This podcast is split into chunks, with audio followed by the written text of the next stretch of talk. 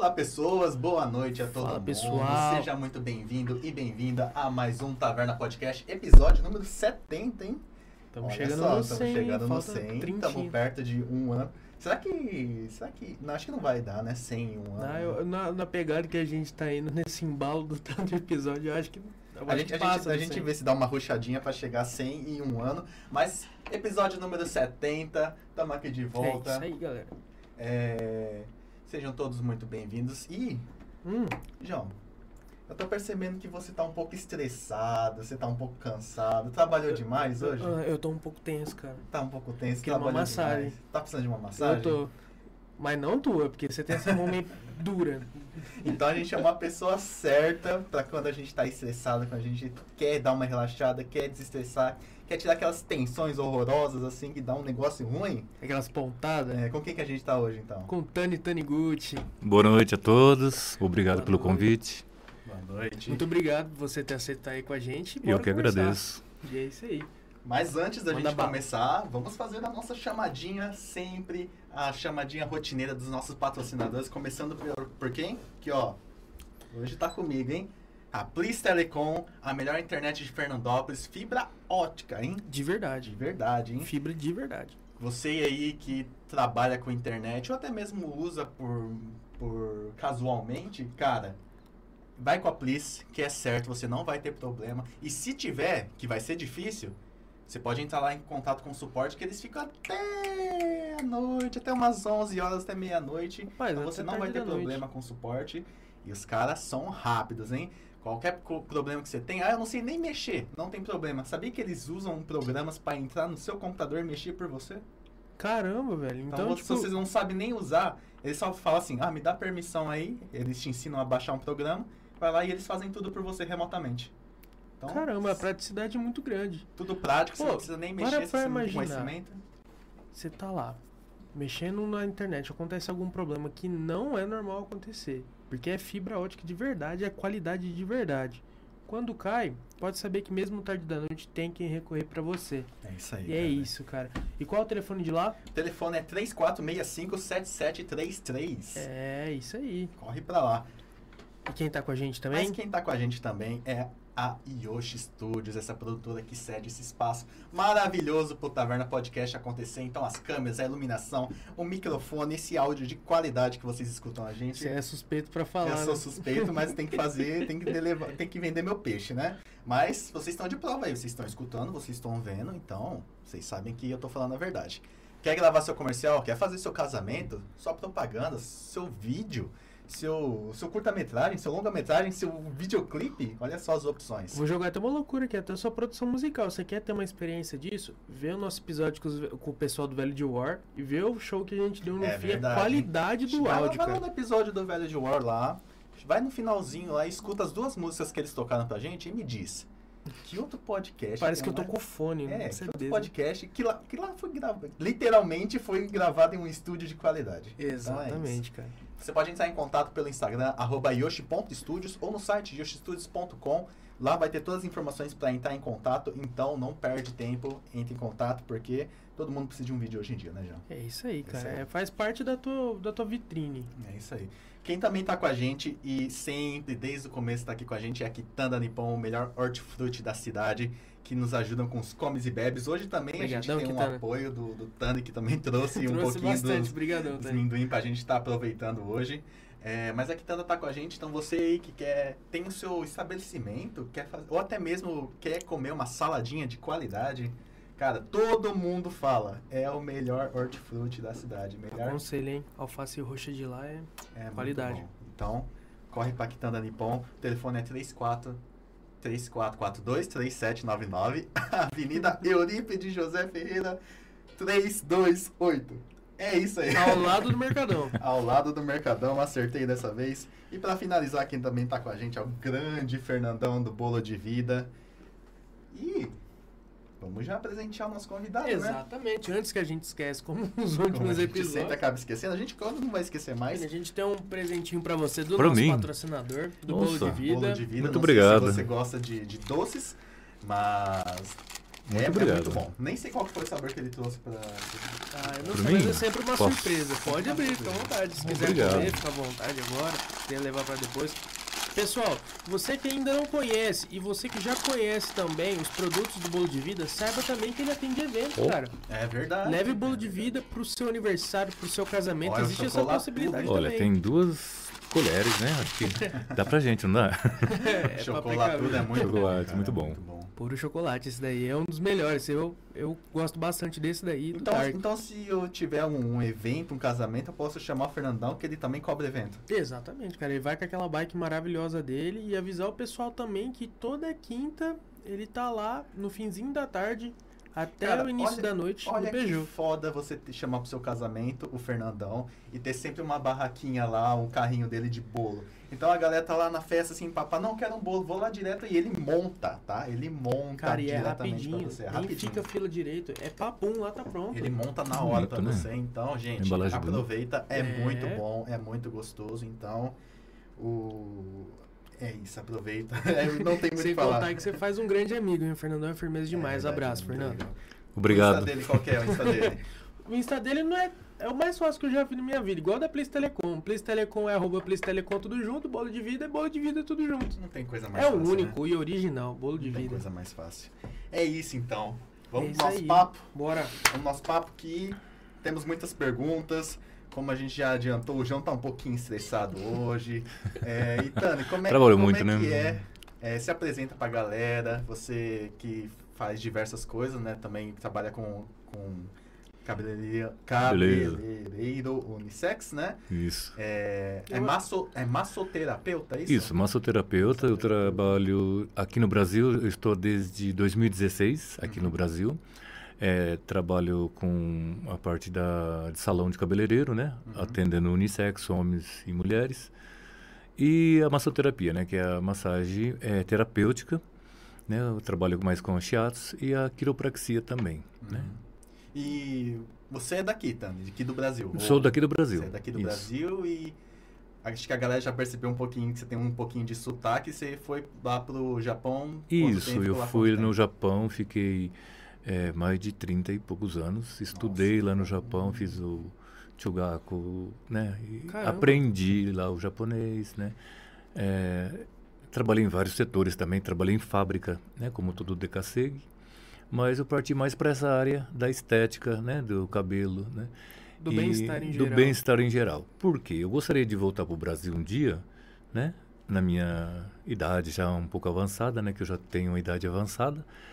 E ter uma profissão, né? Então eu trabalho, já vai fazer 30 e pou- 33 anos como cabeleireiro e 34 anos como massagista. Você foi, você foi pro Japão muito novo, então. Não, eu já fui velho já. Ah, mas depende do que é, velho. Tô com 58 anos agora, né? Ah, então acredito que Ah, você então foi com uns 20 pra 30 anos, né? É, eu fui com 23 anos por aí, Ah, né? foi foi bem novo. jovem, foi bem bem jovem. Com a nossa idade.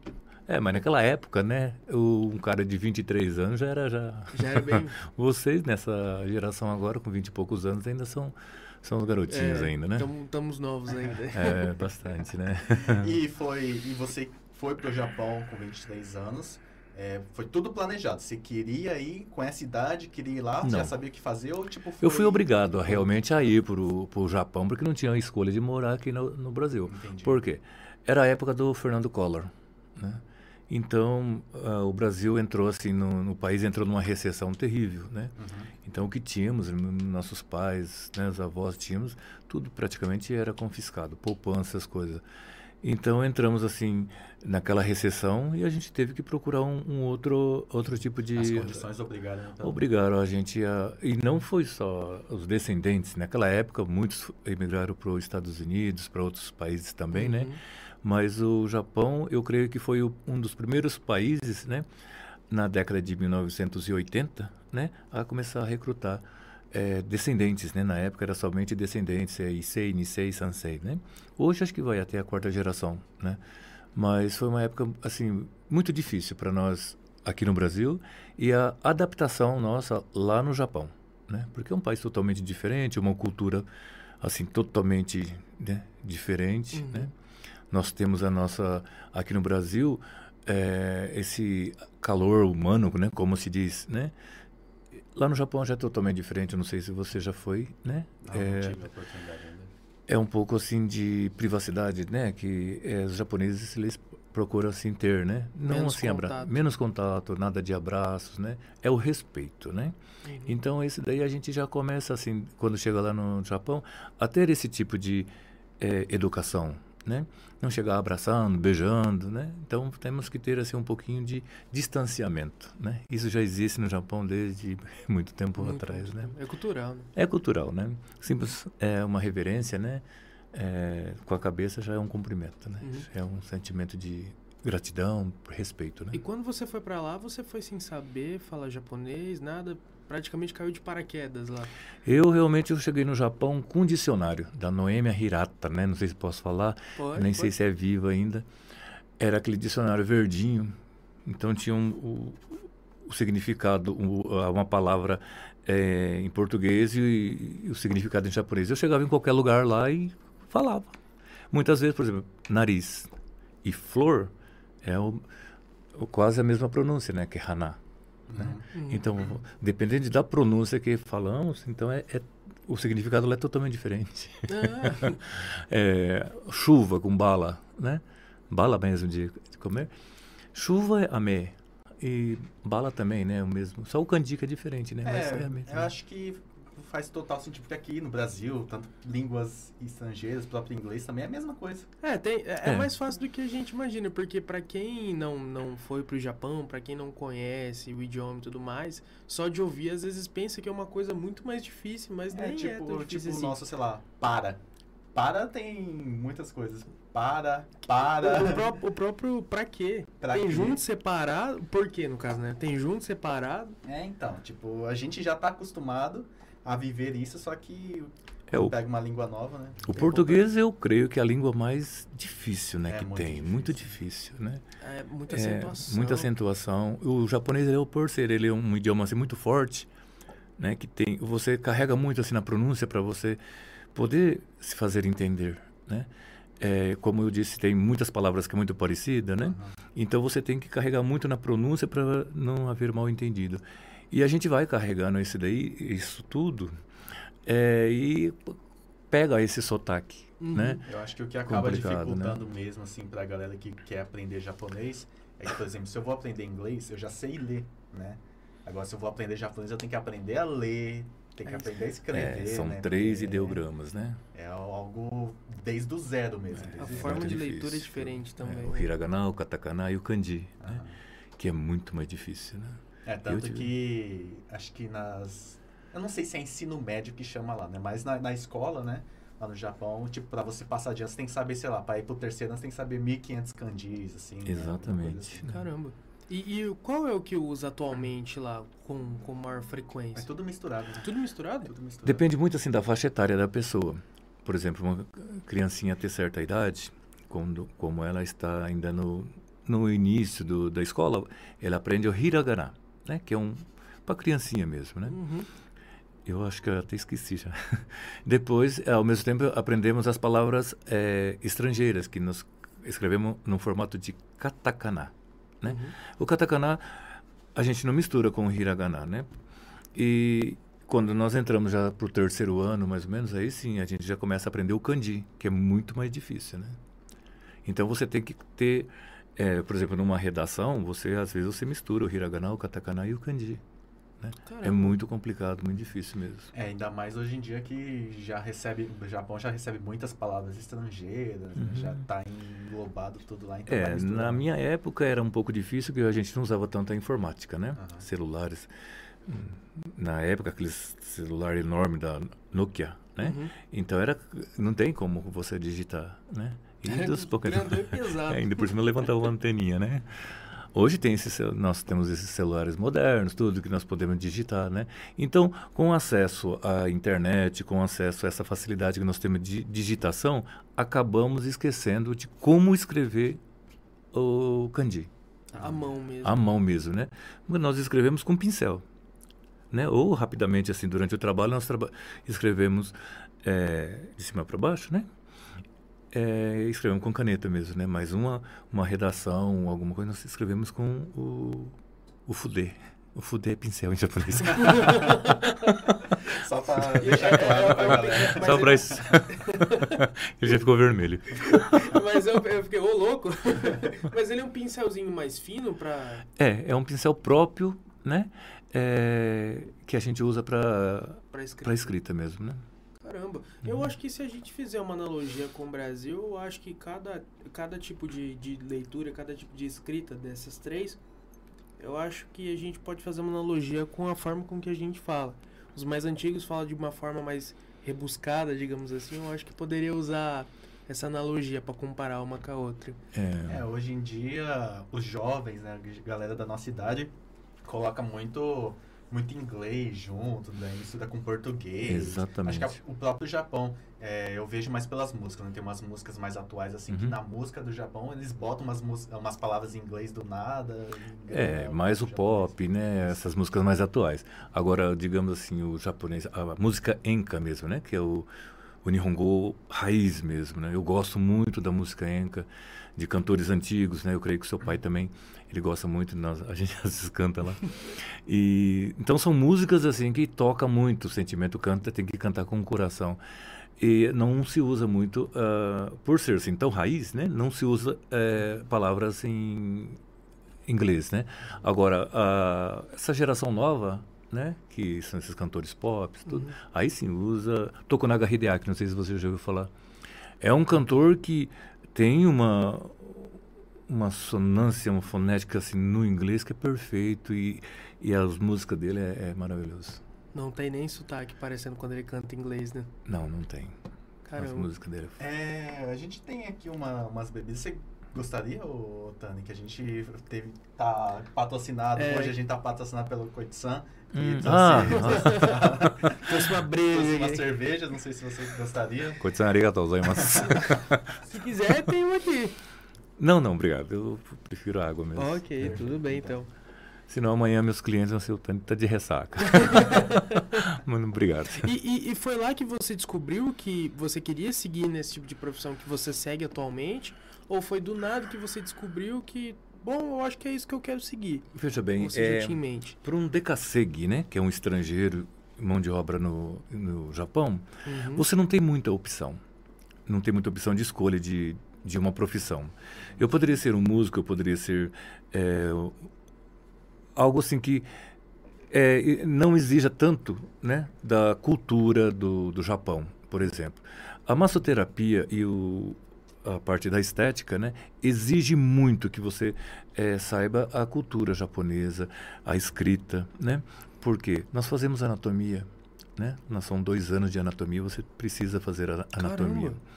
Então você tem que saber, sabe, aquele, o, não o básico, é dois anos de medicina, né? Que a gente estuda anatomia. Então você tem que ter isso daí e um erro, né? Um erro é fatal. Então exige muito. Então para pessoas que não têm assim ainda o, o básico do, do japonês, né, que é a língua nihongo, então é, é praticamente impossível, né? E hoje eu vejo assim, eu me afastei no início de muitos brasileiros lá no Japão porque a gente pega o costume, né? O, a mania de você, sabe, estar sempre com o brasileiro, você não querer aprender nada. Então eu me isolei um pouquinho, não por egoísmo, não por, sabe, mas para mim poder me sobressair naquele objetivo que eu tinha de eh, saber falar japonês fluentemente, saber escrever e vencer na vida, né? Uhum. Porque eu tinha certeza que se eu voltasse para o Brasil sem aprender nada lá no Japão, eu não iria conseguir nada fazer aqui, né? Sim. Então, por isso que eu me aprofundei bastante no idioma japonês, inglês, né?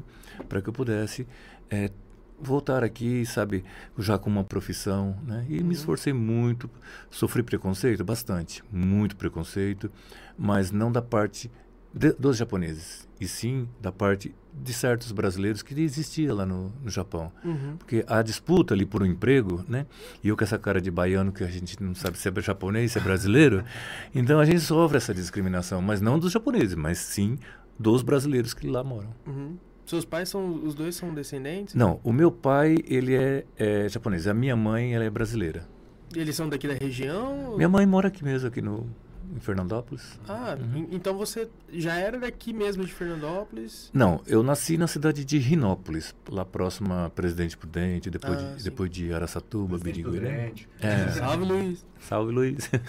e depois nós fomos para o Japão, tudo, e ficamos lá um bom tempo. Uhum.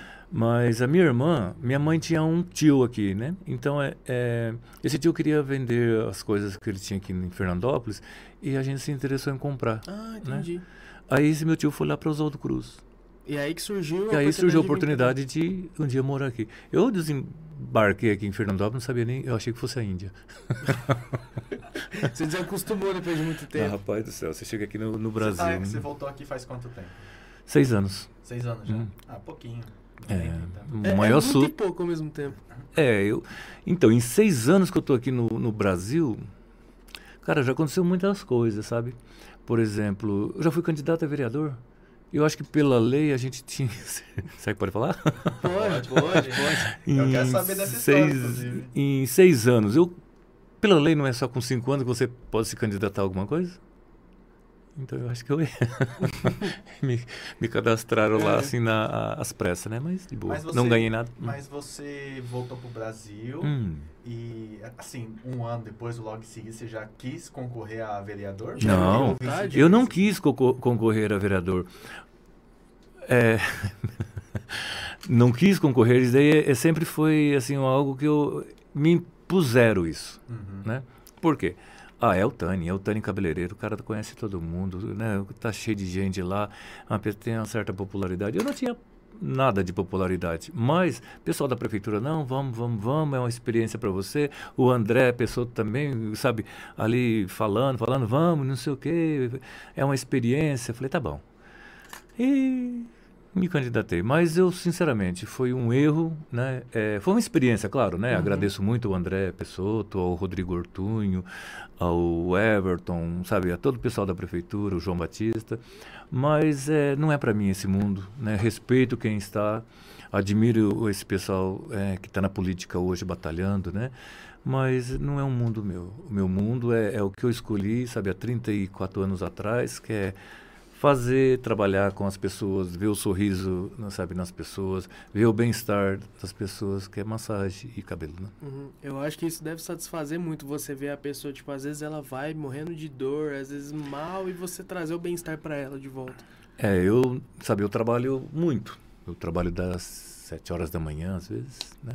Até as 10, 11 horas da noite. Caramba. Finais de semana eu trabalho até uma hora da manhã. Você passa lá em frente do meu salão, as portas estão abaixadas, mas eu tô lá trabalhando, fazendo uma progressiva, fazendo umas luzes lá. A luz tá ca- acesa. É, a luz tá acesa. E, e- Eu- e você intercala, às vezes faz uma, a parte de cabelo, depois massagem, Isso, horário? geralmente quando eu tenho um procedimento químico, por exemplo, uma progressiva que demora uns 3, 4 horas, é, aqueles cabelão comprido, aí eu, nesse intervalo que o produto está agindo no cabelo, eu corro ali e faço, a- faço a massagem, uma, duas massagens. E Às assim vezes eu a pessoa parando. já até aproveita, né? Tá descolorindo o cabelo, quer uma massagem ao mesmo tempo. É, eu já faço isso mesmo. né? Um, um combo. É Um combo, ou senão depois da massagem já faz o cabelo.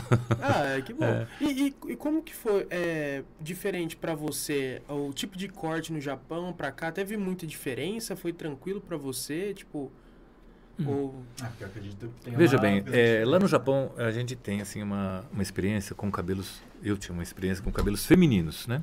Aham. Então, é, chego aqui no Brasil, o meu primeiro cliente foi um rapaz, um menino. Falei, Caramba, eu não sei cortar cabelo de homem.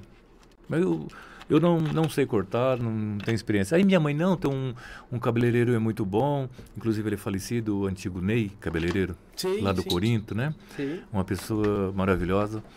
E foi ele que me ensinou a cortar cabelo. Cabelo masculino. Fazer esse negócio de pezinho, essas coisas. As tendências são diferentes, né? Uhum. E eu não tinha conhecimento ainda de eh, uma outra pessoa aqui no, no Brasil, mas hoje os cortes masculinos que eu faço eu devo ao Ney. Foi ele que me ensinou, foi uma pessoa humana, uma, eu tenho muita assim, gratidão por ele, né? Abriu as portas pra que você. abriu as portas para mim, que hoje eu faço cabelo masculino numa boa. Ney, eu conheço. Já ouviu falar esse nome? já, já vi. É, é bem conhecido aqui na cidade. Era, né? Acho que faleceu, Era, né? é. Hum. Ele era professor no Senai aqui também, né? Para mim, na minha opinião, eu acho que era o melhor cabeleireiro que tinha aqui dentro de Fernandópolis. É, não é à toa que ele era muito conhecido, né? Muito conhecido. Eu sei que hoje tem muitos cabeleireiros por aí que tem salões maravilhosos, isso, isso, aquilo, mas não faz metade do que eu nem fazia. São outras tendências, outras, outras experiências, mas o interessante é que ele ficou muitos anos nisso, né? É, o Ney. Então já- a prática é, mais de 27 anos, né? é, atuando como cabeleireiro. É, mas, Só- mas mesmo assim, ainda hoje você disse que o seu público é majorita- majoritariamente feminino. Feminino. Uhum. Eu acho que existe essa diferenciação porque eu acho que hoje em dia os homens têm uma tendência a querer ir mais em barbeiro, né? é, Não, não, eu discordo. É? Discordo porque na barbearia existe só um tipo de corte. É só o degradê daquele menino, sabe? é, É, acaba sendo E hoje esses meninos, eu já ensinei, sabe, bastante barbeiros aqui dentro, né, que me, aqui em Fernandópolis, acho que uns 16, 18 rapazes, né, entre mulheres também. É, eu vejo assim uma tendência, é- é só um tipo de corte para homem, não muda. É, né? a única coisa que muda é em cima. Às vezes é mais curto ou mais longo. É, ou diferencia, uma coisa diferente. É, mas eu prefiro, não é que eu prefiro, né, mas a minha especialidade mais é feminino, né, eu uso mais as tendências, sabe, do Japão, tudo, né, a, a coloração também é, são diversas, então eu procuro, sabe, é, fazer o que eu aprendi lá, né, agora, aqui no, no Brasil é meio complicado, porque é meio restrito, você não pode ultrapassar um pouco, né, Mas eu acho isso interessante, porque você acaba trazendo a sua personalidade e uma Uhum. vertente diferente. É um corte diferenciado do- dos outros tipos. Eu tirei até a placa lá da, da frente lá do salão, por quê? Ah, é, cabe- ah, é, é o Kanban, é, banner, né? Uhum. A gente em japonês fala Kanban. É, por quê? Fala, ah, o Tani, tá lá escrito lá, Tani, é japonês, japonês vai cobrar caro pra, pra caramba, né? Então, Pode falar palavrão. porra, Tá então, né? Então, é assim, é, já tem aquela, aquele estigma de que é coisa do japonês, o cara é- deve ser careiro pra caramba. Tem gente que passa lá, fica olhando, não sabe se me encara. Outros já falam assim, aquele japonês é sistemático pra caramba. Olha a cara dele, como é que é? Já, já acontece um, uma, Já. um preconceito. né? não, confunde muito, né? Mas É. é de boa. É, acontece. Eu acho que em todo lugar, infelizmente, acaba É. tendo disso. Mas eu, graças a Deus, eu consegui, é, aqui dentro de Fernandópolis, a- sabe, hoje atendendo a cerca de 300 pessoas por mês, né? Caramba, bah. É, entre massagem, cabelo, né? Tô que não aguento, mas tô... Já contratou seu próprio massagista também? Rapaz do céu, de vez em quando eu tenho que procurar, viu? mas eu não acho, porque já me tem, assim, aquele rótulo de cara sistemático, né? Tony é bravo, né? Não sou nada disso. Eu, às vezes, para mim marcar um corte de cabelo com, com qualquer barbeiro aqui, eu tenho que ir para Jales, eu tenho que ir para Votuporanga, porque não acho um, um cabeleireiro aqui um, ou um barbeiro. Sabe, a não ser que eu falo. Eu sou, se eu falar que eu, é, é- eu também sou cabeleireiro, aí os caras já tremem, tesoura já cai, gilete já corta o dedo, então vira aquela porra toda. Então eu falei, melhor parar. E eu mesmo começo a cortar meu cabelo, né? É, tem hora que eu tô lá cortando meu cabelo, pintando, né? Porque já tá tudo branco. É, tô lá fazendo, chega um cliente, eu tenho que parar. Aí eu fico com a, a metade aqui cortada. Vai cortar o cabelo, tudo cabelo zoado. Rapaz, não é fácil não.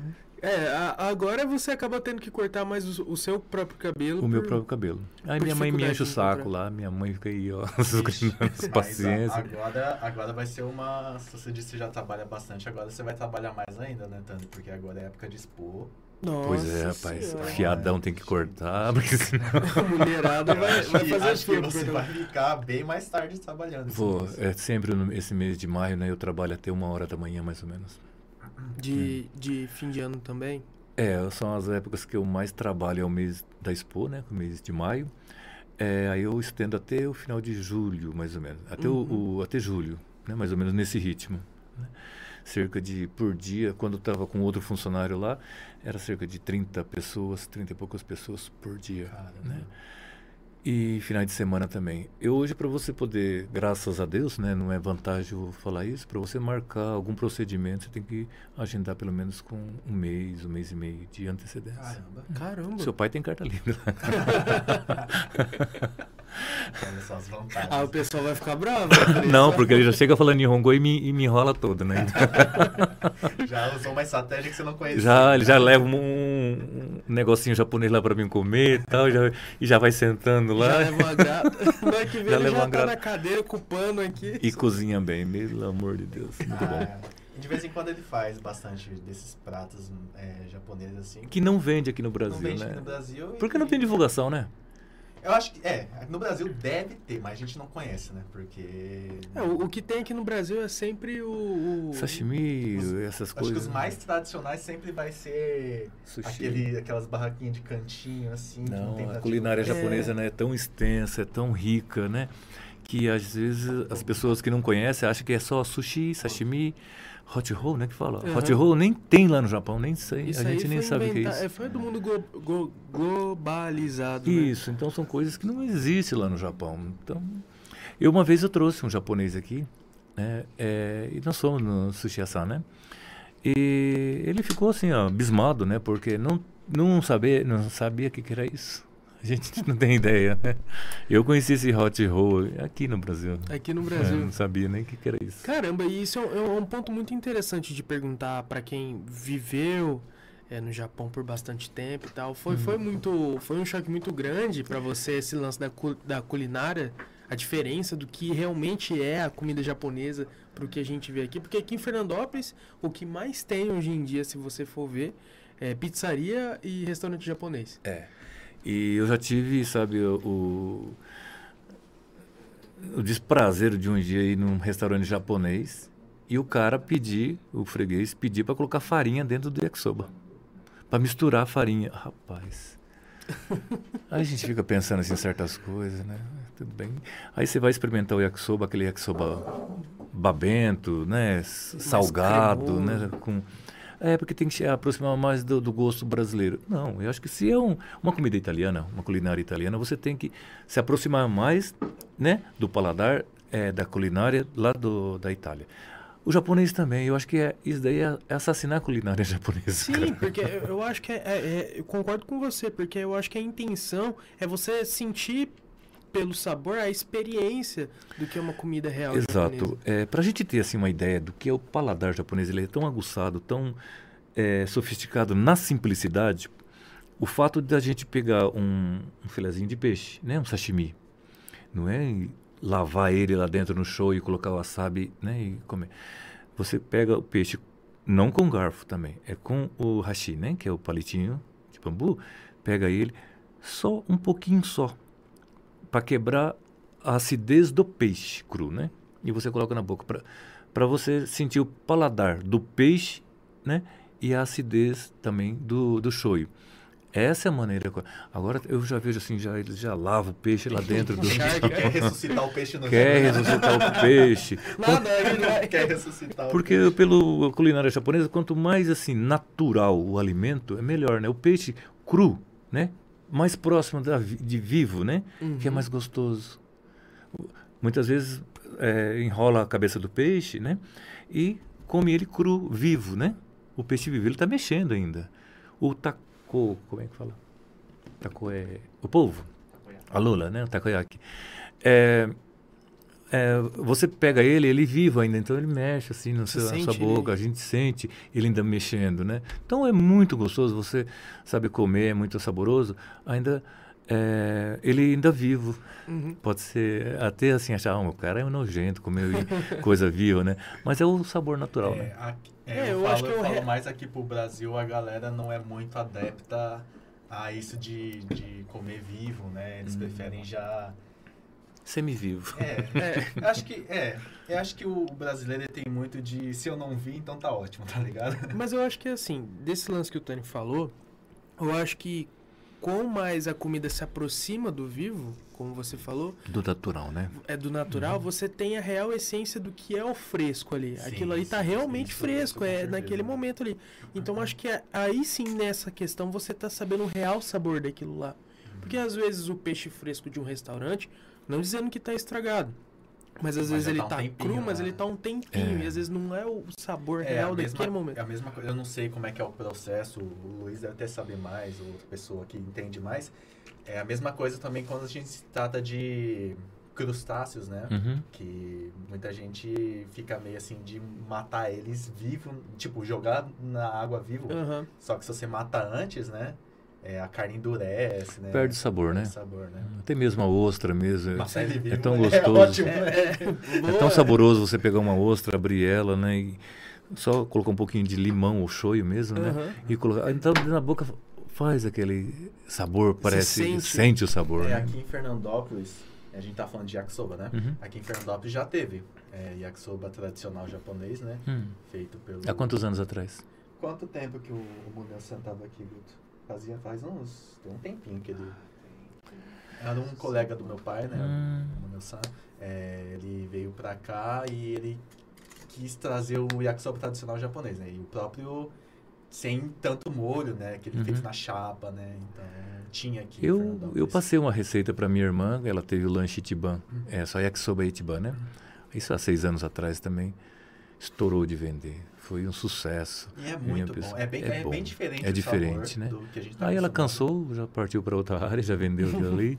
E hoje a gente vai é, percebe né, a mudança do, no sabor. Então, sinceramente, eu, eu fico meio descontente de ir em certos restaurantes japoneses aqui. Hoje em dia tem algum que você vai que ainda consegue trazer um pouco da fidelidade da, da gastronomia japonesa? Eu procuro não ir em restaurantes japoneses aqui. Eu mesmo procuro eu mesmo fazer a minha a própria comida japonesa, né? Uhum. É, a gente que está acostumado com uma culinária japonesa, típica japonesa, né? É, você chega é, num certo restaurante, você vai sentir até mesmo a refrigeração de quanto tempo estava aquele peixe ali dentro. Você sente isso daí. Então, é caro, é caro. Né? Então, eu mesmo prefiro fazer o meu próprio yakisoba, o meu próprio yakimeshi, é, o sukiyaki, né? É, quando eu tenho tempo, né? os meus próprios sushis que é feito em casa. Tá. Aproveitando que a gente está falando da gastronomia japonesa, durante a época que você estava lá no Japão, já chegou a experimentar é, umas comidas mais famosas que chega aqui no Brasil, que no caso é o Wagyu Hum. e o... É um, é um atum muito gordo, é o atum rei. Maguro? Oi? Maguro? Magoro. Hum, já. Já? É normal, é comum, né? Nós come- é, apreciar assim o Yagyu. Yagyu é uma carne muito cara, assim, é muito cara, né? Da região de Hokkaido, lá próxima, Hokkaido e Miyagi, né? Da região fria. Então, é muito saborosa, né? É uma gordura, parece que é uma gordura marmorizada. Você conhece, João, o Wagyu? O Wagyu boi? O Boi. Sim. É. Nunca comi, nunca tive esse prazer ainda, mas Deve ser caríssimo. É. deve ser É caro pra caramba. É um pacotinho hoje de mais ou menos 200 gramas, deve estar na faixa de uns 200 reais, Nossa. 200 e poucos reais, né? E, e o tipo de corte do Wagyu é o mesmo? É totalmente diferente. É totalmente diferente? totalmente diferente. Então não existiria uma picanha de Wagyu, por exemplo. Existe, né? Desde que você tenha um, Saber o... um canê suficiente para pagar um bife de você, picanha. se você quiser, você pode, né? É, normalmente é, é a- o fatiado deles, né? Que a gente usa mais é no yaki, yakiniku, mesmo. Então, são as fatias bem fininhas, quase igual assim do- da espessura de um presunto, mussarela mesmo, né? Nossa, é bem fininho. É bem fininho mesmo, para você sentir ah, a gordura. Né? Caramba, como são as coisas? Aqui pro Brasil, a gente tem uma visão sobre, sobre o pessoal da Ásia, não só do Japão, que só come frutos do mar. Eu nunca Não. ia imaginar que, que come carne bovina também. Suína, eu sei que, por exemplo, na China o pessoal consome bastante. Uhum. Bom, o pela dimensão do país, né, do o Japão, lá não se encontra nem um pé de bananeira, né? É tudo, tudo importado das Filipinas, Indonésia, até mesmo a carne é da Austrália ou, sabe, é, do Brasil, né? Então, existe o, o gado típico do Japão, que é o Yagyu, né? Como o Yoshi falou, é, mas é um a mão de obra é muito cara, né? O tratamento com é, esse tipo de raça é muito caro, né? Hoje estão é, fazendo essa cultura aqui no Brasil do Yagyu, né? Como ali em Estrela do Oeste, né? É, o Vadão tem, né? As carnes Yagyu é muito saboroso, muito parecido com o, a carne lá do Japão. Mas é, lá no Japão a culinária não é só predominante peixes, né? Tem o frango, né? Que é, embora essa demanda toda de, da eh, fast food, né? Dos Estados Unidos, então tem assim bastante eh, frangos, o porco mesmo tem uma infinidade de pratos, né? É muito bom, muito gostoso. Caramba, é bem amplo então. Bem amplo. É, a gente sim, acaba sim. pensando que é só. E não é só aquele gosto peculiar japonês, né? Existe eh, essa paladar eh, na dentro da culinária japonesa muito parecido com a França, muito parecido com a Itália. Caramba. Uhum. É, é aquela coisa, né? Se a gente ficar imaginando que o, o Japão é só sushi, sashimi, temaki, é a mesma coisa que você pensar que o brasileiro só come arroz e feijão todo dia. É.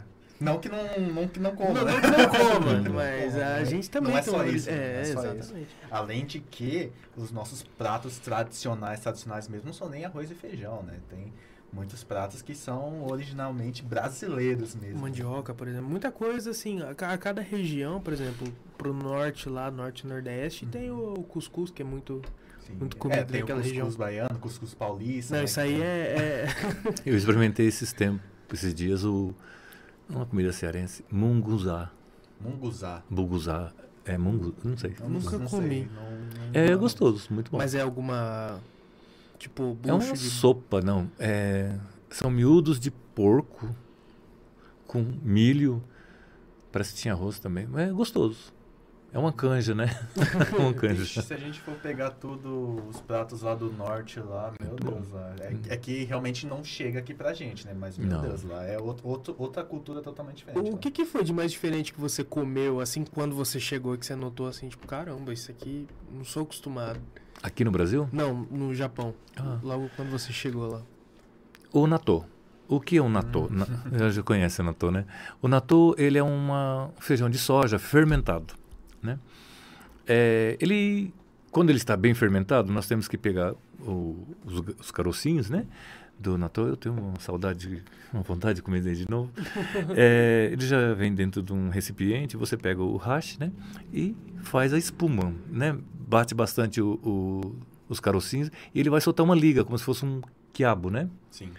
Aí você coloca o shoyu dentro, pode quebrar um ovo cru dentro, né? Esse daí foi o mais estranho que eu achei. Mas eu fui me acostumando, me acostumando com o, o natô, porque ele antigamente ele tinha um cheiro de chulé. Acho que é isso que afasta muitas pessoas, né? Era um Chega, chulé para fedorento. no cheio, para no cheiro. Para, se você for cheirar, você não come. Por conta da fermentação. Existem muitas coisas que se a gente for cheirar, a gente não encara, né? É. Bastante. Muito, muito queijo aí que você tem que É. ir só É. assim na boca. Só coloca, come, igual aquela balinha tua lá. Ela é o contrário, Que né? balinha. Aquelas balinhas que a gente comeu aquela vez. Ah, não, mas aquilo é feito pra isso, né? Pra quem É. só a gente tá falando daquelas balinhas, aqueles feijãozinhos do Harry Potter lá, que tem uns gostos peculiares. É, eu sou umas balinhas que tem gosto peculiar, só que ela não tem cheiro. Então Hum. é surpresa, você come, que vier de gosto ruim. Mas o do Natô, não sei se já chegou a ver, já. Não. Eu acho que na Quitanda Nippon tem. Tem. Tem, né? Tem? Na Ah, eu vou lá. Chegou, Pode. chegou hoje. É, amanhã eu tô lá. Na Quitanda, na Quitanda tem. Legal. É, mas é, aqui em casa, por exemplo, só meu irmão e meu pai comem. É, é gostoso, né? Fala a verdade. Tem Eu coisa e minha mãe já não, não gosta muito do... Não, você fica mais gostoso você quebrar um ovo cru dentro, né? Acho que meu pai come desse jeito. Eu já É. como só o natô com natô com shoyu, é muito bom. É, tem muita gente que mistura bastante coisa. né? Tem gente que bota uns molhos diferentes. Não, tem aí já é. Cheiro verde? cheiro verde, né? Cheiro verde eu já vi já. Sai um pouco do tradicional. É. Mas agora colocar maionese dentro, colocar essas coisas aí já não. Ô, louco, tem gente que coloca. É, tem gente que coloca até no sushi. né? com É abacaxi. é verdade, diferente. Já vi com Nutella, com. Você já com de pensou, rapaz? Eu acho que eu dou na cara, viu? Creme Com Doritos. Um Dorito. Com Dorito? Doritos. Não, isso aí já é. Só, só que realmente é, é como você falou. Eu acho que os mais tradicionais que você encontra é sempre um, um carrinho pequenininho, Hum. um container, nunca é um- um- uma coisa tão É, porque acho que grande, quando, quando acaba virando um grande estabelecimento, até um médio estabelecimento, acaba atraindo um público que não vai curtir por causa do paladar brasileiro, né? E acho que o restaurante não vai se sustentar em si, né? Então vai acabar mudando um pouco o paladar, né? Daí quando é uma barraquinha assim mais nichada assim, eu acho que já dá pra conseguir manter o tradicionalzão mesmo. Eu, eu noto que muitas pessoas que moraram por muito tempo no Japão e quem é do Japão e hoje mora no Brasil sente muita saudade do que viveu lá. Aqui no interior a gente tem festas tradicionais, se não me engano, em setembro, né? Bom, Dori. O Bondori, Uhum. que traz um pouco de algumas coisas de lá pra cá. Dá pra matar essa saudade? Você já chegou a frequentar o Bondori? Eu fui convidado já várias vezes, né, antes da pandemia, é, a participar do Bondori no Irapuru, né, é, com a família Higashi. É, e, sabe, devido à minha atividade, do trabalhar até tarde, eu nunca tive essa oportunidade de frequentar, né? Quero também, assim, um dia, claro, se a família Higashi me convidar lá outra vez, eu gostaria de participar, sim. Cantar aquelas músicas enca, karaokê, né? É, inclusive, não sei se você sabe, a produção esse ano vai voltar ao Bom Dori. Se não piorar, vai. Eu acho que vai piorar. Então, pode ser. Pode ter sido de pior, voltar né? ao ano, né? Torcer para que não volte, Torcer, né? porque eu, eu, eu gostava piorar. bastante, sabe? A, a nossa família, né? A gente vai bastante pro Bom Dori É. sempre. Curtição também vai, né? Vai, É. vai, vai. Todo, todo, todos os cubos. Todos os cubos. tudo É, vai Vai tá na lá. região. É. Só no Rio Preto, muito longe. É, a gente vai pra Jales. Votuporanga, né? Sempre parece. Sim. Votu, Jales, a gente Eu, vai... eu, eu sempre vou todo ano também. É. É, mesmo que eu não sou descendente, você acaba se sentindo fazendo É gostoso, parte é gostoso. Porque te envolve aquilo. É bem Uhum. receptivo. É muito gostoso, É. é. um cantinho que você vai lá quando você não, não tem essa experiência, não é da, da- do, do japonês, né? Você vai lá, senta e você aprecia, porque tem uma dança lá acontecendo, tem musiquinha, tocando um taiko, cantando. É Eu muito- é sempre muito tive gostoso. vontade de ir lá tocar. É, eu sempre, quando eu vou, a minha namorada vai pra dançar. Hum. E eu não, eu fico sentado comendo. Aproveitando.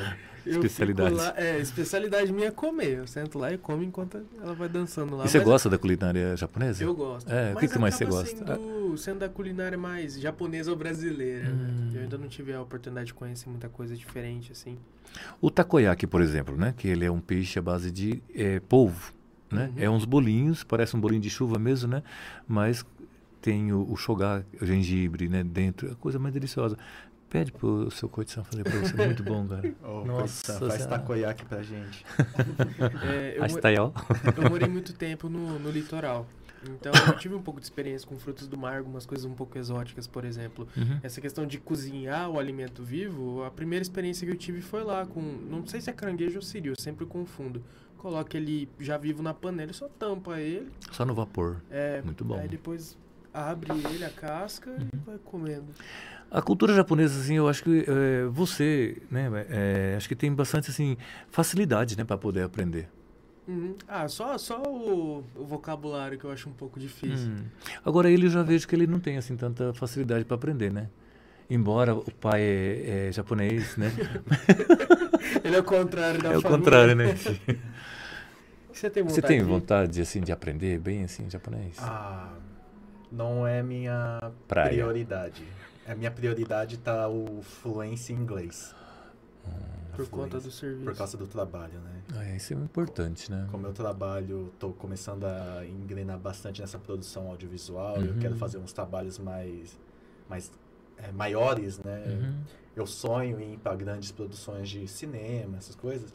Então, meu foco atual é o inglês, Uhum. porque, né, é a língua universal. Se eu precisar ir para fora, eu vou utilizar o inglês, né? Então, é a, É. é a minha prioridade atualmente. Mas o interesse sempre, sempre existiu, né? Uhum. Tanto que até, até tem um caderninho ali, ó. Você fez aula? Eu fiz um tempinho de aula e eu tenho um caderninho ali, inclusive, que é tipo de. de instruções para você ir treinando japonês. Ah, Ah, mas nem né? precisa disso. Fala pro seu pai, fala com você em japonês uma semana e você vai se virando. É, mas eu, acredito, assim, que nessa, na sua profissão é muito importante o Sim. inglês, né? Porque o inglês é, é mundial. Onde você for, na Inglaterra, no- na, na Itália, em qualquer lugar, é, você... O inglês é, é muito importante, é essencial mesmo. né? Japonês é não, né? fácil. Japonês é... É, o japonês é no Japão. Só no Japão, né? É. E, bom, aproveitar e lembrar o pessoal do nosso Pix também, que a gente sempre acaba esquecendo, né? É verdade, Pessoal, faz a chamadinha aí. Pra vocês que estão assistindo a gente ainda, que tá conhecendo a gente pela primeira vez, tá vendo aquele QR Code laranja bem no cantinho da tela ali, ó? O Japa vai estar apontando aí pra, pra vocês. Esse é o nosso Live Pix. Se você quiser ajudar a gente de alguma outra forma, é só apontar o celular para esse QR Code, você pode ajudar com qualquer valor acima de um real. Sua mensagem vai estar aparecendo aqui, seja uma pergunta, seja um Um elogio, Um uma elogio, crítica, é, obrigado, um, essa é a palavra, tinha comentário. fugido. Uma dúvida? Caso não dê certo pelo QR Code, na descrição tem o link, só você clicar lá. A gente também tem um superchat agora. É, É. esse, esse QR Code, o link do livepix.gg barra taverna podcast é a doação através do Pix. É isso Mas aí. uma pessoa que não, sei lá, não tem nem Pix. Existem pessoas que ainda não tem Pix, sabia? Sério? Tem bastante gente que não tem Pix. Então, você ainda que não tem nem o seu Pix ou não sabe nem utilizar muito bem o Pix, tem através do Superchat. O Superchat também é outra forma de você fazer a contribuição com a gente. Só que aí você vai ah, usar através do seu cartão, né? Pra galera que tá acostumada a utilizar o cartão. Ou o PicPay. PicPay não, PayPal. PayPal também. Então, existem essas duas formas de você estar colaborando com a gente. E ambas as formas, as mensagens acima de um real. Eu acredito que o Superchat nem precisa ser um real, hein? Olha só. Quem quiser fazer um teste aí, ó. é, a mensagem vai aparecer aqui na tela. Então, tem uma dúvida pro Tani, tem algum comentário, alguma crítica, algum elogio? Pode fazer aqui pra gente, que a gente vai estar lendo, a gente vai estar comentando. E, gente, vocês não imaginam quanto que isso ajuda. É muito difícil manter isso daqui tudo, tá? É, infelizmente, a gente, a gente ainda não se autossustenta, né? Tá muito longe Tá disso. muito longe de se autossustentar, mas aos pouquinhos a gente engrena, tá, gente? Aos pouquinhos a gente vai crescendo e logo, logo a gente bate a meta e logo, logo também vem os membros, tá? A gente tá enrolando, mas a gente tem que sentar E é importante a gente mencionar também que anunciamos o projeto, É que era mistério verdade. até tempos atrás. Ó, pra você que tava acompanhando a gente no Instagram, lá no arroba taverna.podcast, a gente soltou hoje um anúncio de que a gente vai estar com um projeto novo chamado Spocast.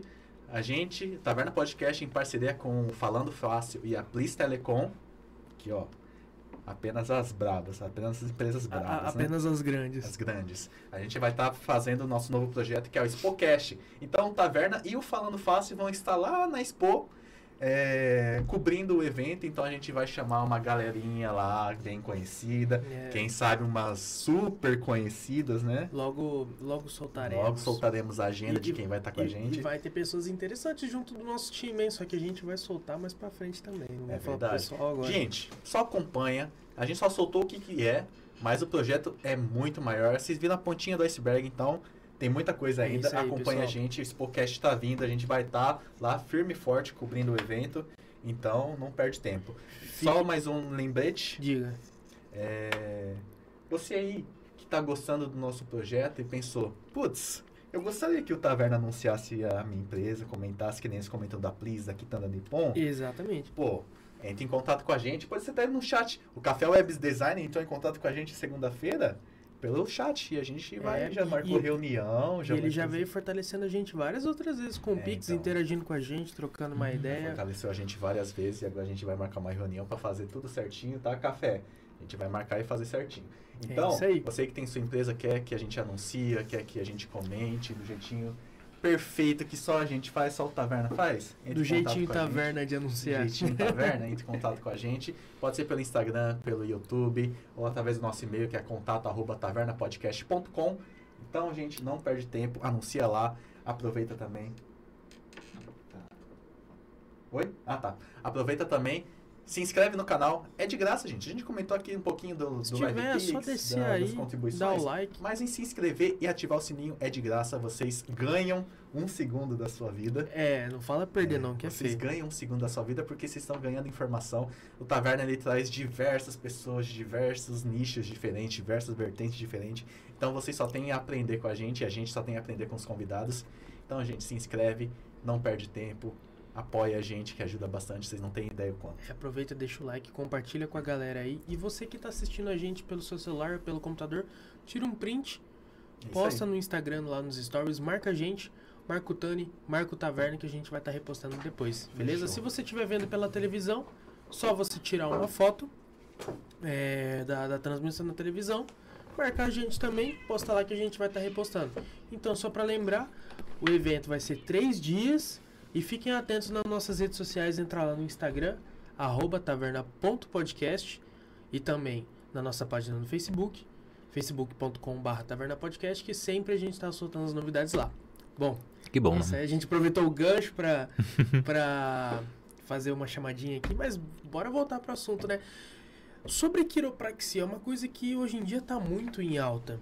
Eu, eu, eu vejo muito em redes sociais, muito conteúdo postando, o pessoal dando aquelas estraladas. Nossa, deixa eu só, que tá deixa eu só te cortar um segundinho, Gil. Oi, Ô, Tânia, você tava Oi. gos- querendo um takoyaki, né? Ó, pra você, ó. Sério, cara? Koitsan fez. Koitsan? Koitsan fez. Takoyaki. Puxa vida. deixa eu abrir um espaço aqui. Uau. Aqui, ó. Você já experimentou o takoyaki? Não. Eu quero agradecer a família do Koitsam, né? Muito obrigado pela recepção. É cheiroso. Cheiroso, né? Já, então você Ele hoje até tem... perguntou, ó. Agora você. Ele falou assim: é Nossa. bom com cerveja. Você vai querer uma cerveja agora? Sá. Não ia machucar. Traz uma. Eu não tenho ideia do que ele falou, mas eu acho Já que é vamos beber. Koitsam, arigatou gozaimasu. Itsumo sumimasen. assim. Ele tá assistindo agora, Tá né? assistindo, tá assistindo. Aqui. Obrigado. Tá aí, ó, João. No momento você vai experimentar um takoyaki. Um takoyaki. O- do que é feito? O, o- Esse é o takoyaki mesmo, né? takoyaki, né? Ele, bom, por dentro ele tem uns pedacinhos de polvo, né? Uhum. Fritinho, né? Não tá vivo, não. Com a massa, que ela é um... Eu não sei como que o coição faz, né?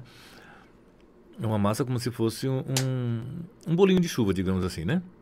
Mas já com tempero meio com gostinho de peixe mesmo. E esses é, farelinhos aqui, eles são peixe ralado, né? Peixe é um ralado? peixe ra- ralado e mais a gengibre, né, que é o shogar. E o tare. Tare é esse é, escurinho que é próprio para o molho é, de takoyaki. Caramba, é uma, é uma riqueza de tempero É, muito grande. O Muito cheiro bom. tá muito bom, né? É, é, uma é o- curiosidade. É o doce, é o amargo, é o salgado. Uma curiosidade, sim. Você sabia que aqui no Brasil a gente chama de molho tarê? Só que tarê é molho? Tare é molho, Então então, a gente dá fala... molho, molho. molho. mas, em- mas o tare, ele não tem um, um nome, tipo tare alguma coisa? Não, é tare. tare. Tare é molho, né? Só tare. Só tare. Caramba. O polvo eu já comi. E esse, e também, esse mas tare, a, a fabricação dele é, é bem, assim, complicado de fazer, né? Eu não tenho ideia de como faz, mas é muito rico. Ele, ele é mais denso, né? Mais Uhum. doce que o shoyu. Hum, experimente. Eu vou pegar um... Então, Ai. garfo. Eu vou pegar um garfo. Vou deixar, vou deixar você ter as honras de comer com... Eu vou Pra não, pegar... passar, pra não ficar feio, né, João? É. Eu vou pegar com um garfo. Não me bata porque eu tô pegando de garfo. Tô brincando. Vamos lá, se o João aprova ou desaprova o takoyaki. é bem macio. Uhum. Agora eu senti o povo. Durinho. Crocante. Nossa, senti o gengibre. Nossa, é muito bom. Muito bom, né? Você não para de comer isso. não, a gente não eu para, tenho que sério. parar, senão eu vou Quer que eu empolgar. Bruno? Você nunca tinha experimentado esse? Não, eu, Muito eu acho que eu, eu nunca fui em restaurante que, que tivesse. Hum, é difícil, né? E, e, é uma- e é algo que eu acho que assim, teria uma, boa, uma ótima saída aqui no Brasil, né? Foge um pouquinho da- do, do sushi, do, dos- né? Uhum. Até mesmo em restaurante japonês, servem ceviche, que nem japonês, né? Ceviche é Peruano.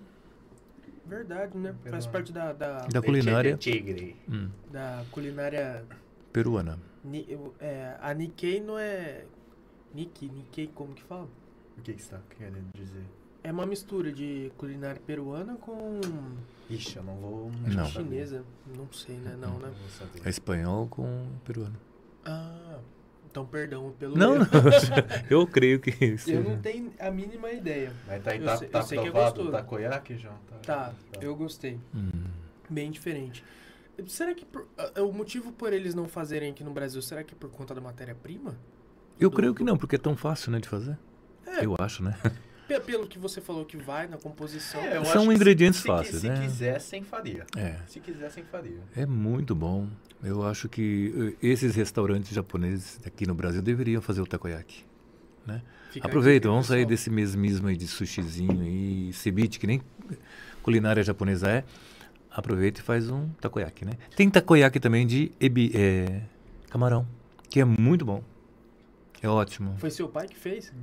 Hum. Pai. Durante a live aqui, porque tá, tá não, ele, já- ele já ele já tava pensando antes, né? Antes de você comentar de takoyaki, ele já tava preparando o takoyaki. Rapaz. É, você arrumou um grande amigo. Nossa, é, Coisan, ele é. Ele Muito já bom. tava preparando, você tava falando de takoyaki, daí, ixi, vai vir takoyaki daqui a pouco. Hum, Então, sobre a quiropraxia, foi Ai. uma coisa que, que, como eu tava comentando, eu notei que virou uma coisa muito em alta hoje em dia. uhum. Muita gente quer ir. Muita... E aqui na região, pelo menos até então, eu não conhecia ninguém de Fernandópolis, a não ser você. E se eu não me engano, mais uma pessoa, acho que fica em Ilha Solteira, se eu não me engano, Hum. que faz a quiropraxia. É uma técnica muito difícil, né? Como eu expliquei para você é, anteriormente, é, nós temos que saber vértebras por vértebras, vasos sanguíneos, por isso que estudamos anatomia.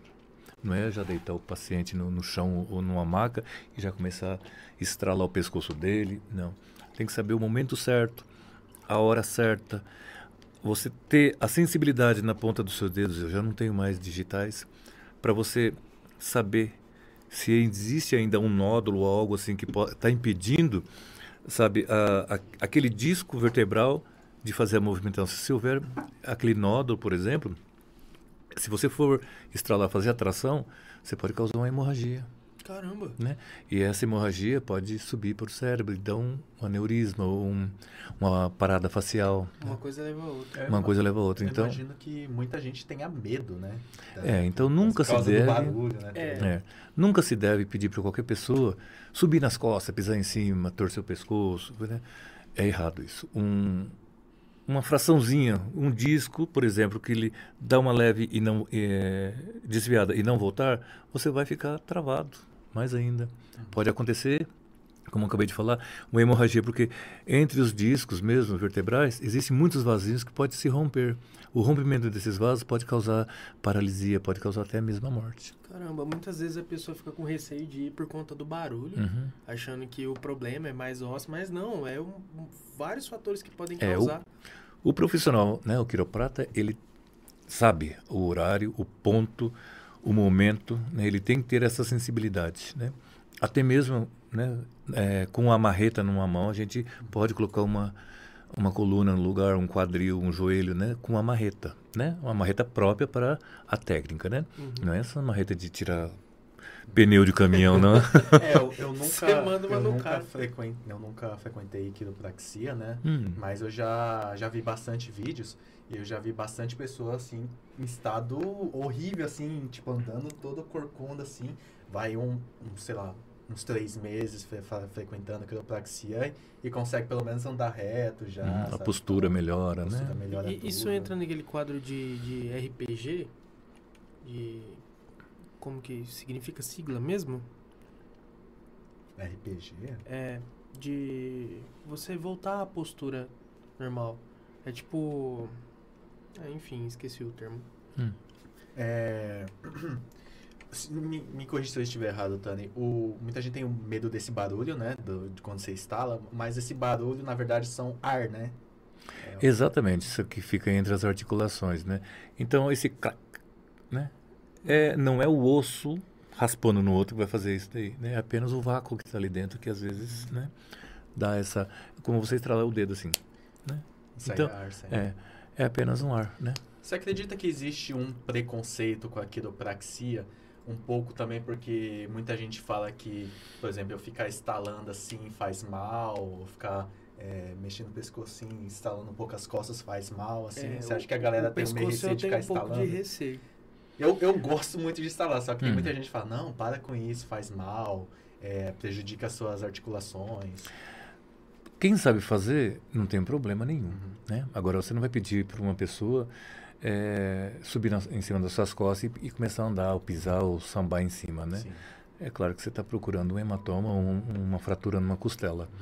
Então, é, tanto que hoje, pra gente, hoje não, né, desde os tempos antigos, quando a gente sobe, não, eu mesmo não vou fazer, não gosto de fazer, você sobe na barra, segurando na barra e faz a massagem com os pés, né, nas costas do, do paciente, né. É uma técnica que eu não gosto, eu prefiro usar mais a força das minhas mãos, né?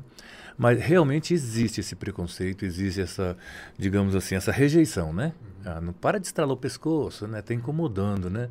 Porque a pessoa sente, talvez até o mesmo um certo mal-estar, né? De ficar estralando isso. Mas pode fazer mal mesmo, por exemplo, uma pessoa comum como eu que gosta de ficar estalando o dedo assim. Não, sem problema nenhum. Sem problema. Sem problema. A não ser que você tenha um- uma anomalia, reumatismo, gota, eh, fibromialgia, né, que pode ocasionar danos maiores. Mas do contrário, não tem problema não. Estralo direto. Não estou com raiva mesmo, já. Ah, com muito tempo sentado trabalhando, você gosta de levantar, você É. faz um pá, pá, assim, Eu, eu só né? acho que eu fico um pouco de receio de estralar o pescoço, com medo de. Imagina. vou Não, eu, eu sinto prazer em colocar tudo no lugar, né? Desde, É. desde a primeira vértebra até o cox.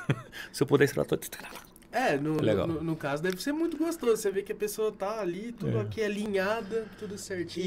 E, Agora eu estralo meu próprio e pescoço. de vez em quando eu, eu gosto, só que eu não sei se está certo, nem sei se eu deveria fazer, mas eu faço Hum. assim, né? Pá, pá, às vezes eu estalo. É, eu, eu faço. Desde que você não sinta, por exemplo, mal-estar, né? Tontura, formigamento facial ou mais tarde formigamento na- nos membros eh, superiores, né? Ótimo, não tem, não tem problema nenhum. Agora, se você começar a sentir escurecimento nas vistas, né? Certo formigamento, para Melhor que você parar. deve. É, E, e dói? Não, não dói, Não dói? não dói. O que seria o formigamento na, O na formigamento, mão, por exemplo? veja bem, é um rompimento de um vaso, né? É claro que vai obs- vai obstruir alguma coisa no, no cérebro, né? Então, o que vai acontecer? A dificuldade, eh, essa eh, dificuldade na sua circulação vai começar a dar aquele formigamento. E, consequentemente, né, a, a parada dos movimentos, né? Uhum. Ou seja, pode até uma paralisia, alguma coisa assim, né? Caramba. É porque eu, eu sou professor de música. Uhum. Ultimamente eu tô sentindo a ponta da, dos meus dedos começar a formigar muito. Hum. E até acho que uns dois meses atrás, eu não me lembro mais ou menos quando foi a época, eu percebi que eu perdi um pouco da destreza nessa mão. Hum. Principalmente para tocar algumas coisas mais rápidas. Essa mão não acompanhava o que eu tava pedindo para ela fazer, digamos assim. E como eu luto boxe também, sempre quando eu vou dar um golpe com esse braço, eu Uhum. percebo que ele cansa mais rápido. É, provavelmente seja movimento repetitivo, né? Que pode só causar, é, digamos, essa insensibilidade, né? Na, nos dedos. É, isso devido ao movimento do carpo, né? É, consequentemente pode haver assim dores, né? Localizada mesmo e esse cansaço, né? Ah, Então tá bom se agendar uma sessão. lá. eu tô precisando, realmente eu tô precisando muito. Estão te cobrando Hum. que tem que comer quente. Ah! E, e a cerveja beber gelada. Ou então nem abriu, né? Dá licença. Mas realmente, é, cara, eu queria muito fazer diversas coisas. Tanto eu tô precisando de físio, estou precisando aí fazer uma, uma, uma Eu também tô precisando de físio por causa do joelho. Eu tô- Hum. vocês sabem que eu tenho um probleminha no ombro, né? Eu tô- meu ombro ele é, ele sai fácil. Hum, fácil, né? Ele sai Uhum. fácil. Eu não, não sei se a massagem, a quiropraxia ajudaria, né? No caso, A quiropraxia a talvez. É, a- a- eu digo assim, a quiropraxia nesse caso eu não recomendo. Eu recomendo o shiatsu, né? E o procedimento da mo- mocha bustão, Uhum. que é o, o- a aplicação de calor para fortalecer a musculatura, né? Uhum, entendi. Itadakimasu. E, e aí, João? Como é que tá o processo do, do boxe aí com esse teu braço aí? Tá, Cara, tá ruim? então, o Marcelão, ele tá me cobrando. Ele tá falando, cara, vai ver esse teu braço, porque o dia que você for lutar, não vai dar muito certo. Você vai perder logo, porque realmente é, é, é uma dor muscular mesmo. Uhum. Quando eu vou fazer, por exemplo, quando eu tô com essa base aqui, se eu dou golpe com esse braço, ele cansa muito rápido. Eu tenho que ficar assim, peraí. É, porque o, Aí quando eu troco, o eu vejo que não é da o posição. boxe exige uma guarda que cansa muito o ombro, né? Nossa, É. demais. Existe uma guarda que você tem que estar sempre muito levantado. muito então trabalho de braço. muito. Quando é tensão se mais aqui no ombro, né, nessa parte do, da nossa cervical, até mesmo aqui na metade do ombro, você conta aqui do, do cotovelo, um, dois, três, quatro, quatro dedinhos, né? Quatro dedos. Esse ponto aqui você flexiona ele.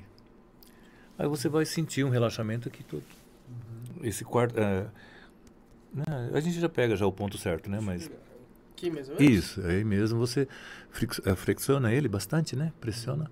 Dá pra sentir. É, você sente um leve relaxamento aqui. É, bem, bem pouquinho. Eu, essa questão do, do- da terapia com calor, qu- qual é o nome mesmo?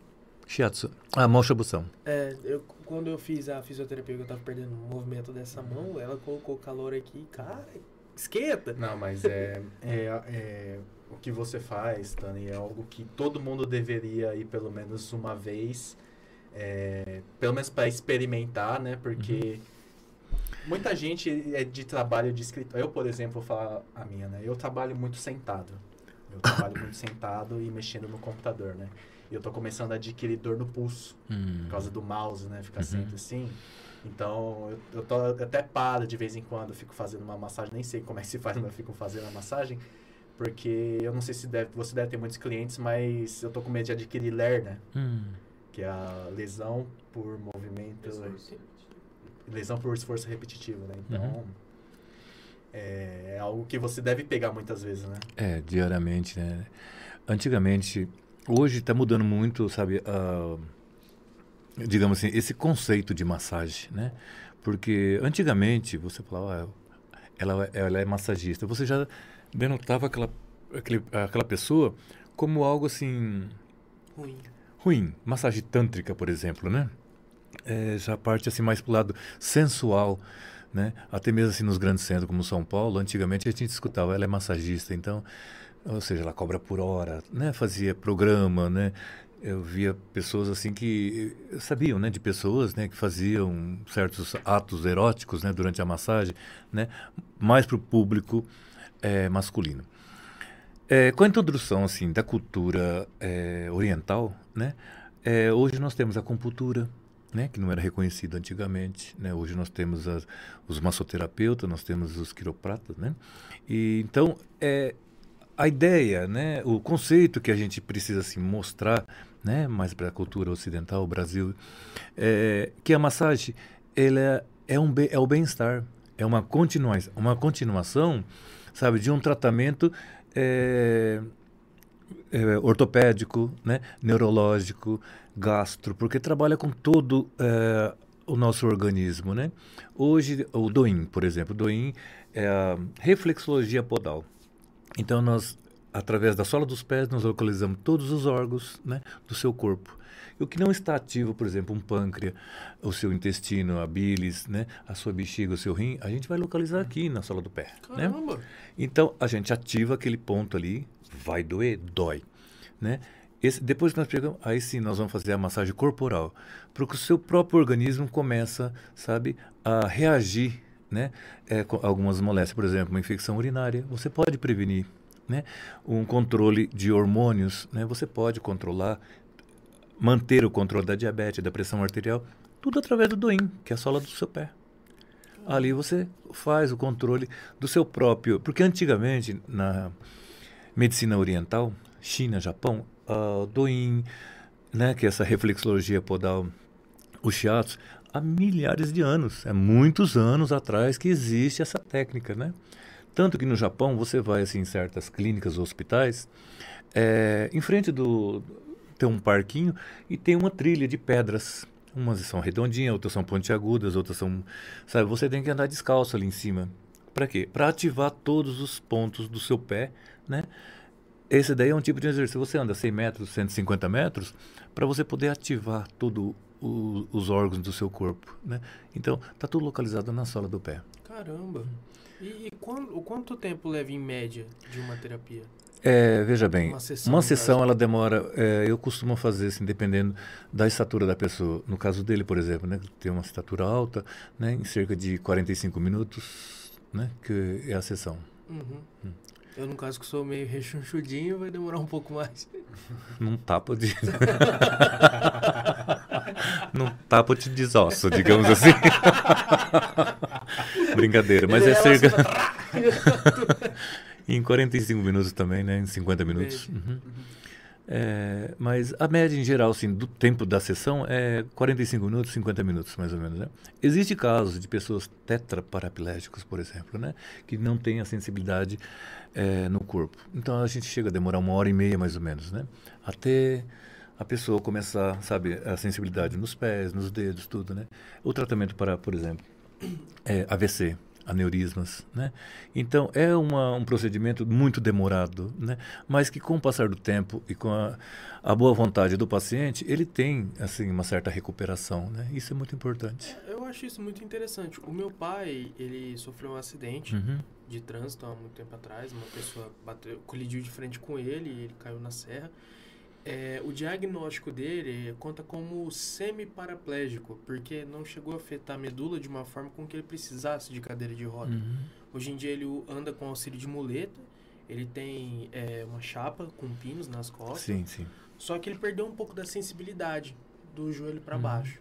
Ele fez algum, algum, algumas sessões, algumas terapias na, no Simon Toro, que é uma coisa que é, acho até interessante, se eu não me engano, me corrija se eu estiver errado, é a...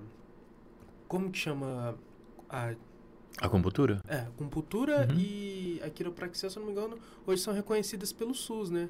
Como métodos alternativos. Isso, eu não tenho certeza se a quiropraxia ela é, re- é recomendada. Ela é indicada, né? Indicado. Indicada. O recomendado é quando tem um parecer médico ali atestando, sim. né? Uhum. O indicado, né, pode ser. eu indico É. aquele japonês ali que. Uhum. Não, mas eu acho interessante. Eu, eu vou, vou falar Hum. com meu pai. vou- Hoje, né, aqui dentro de Fernandópolis, região, é, existe, sabe, indicação médica, né? Olha, vai lá no Tani, né? O Tani até marcar um, vamos ver se dá para operar tal, mas se sentir muita dor, dá um pulinho lá no Tani, quem sabe ele não dá um jeitinho aí, né? Aí depois o senhor volta aqui, né? Dos próprios médicos que indicam, né?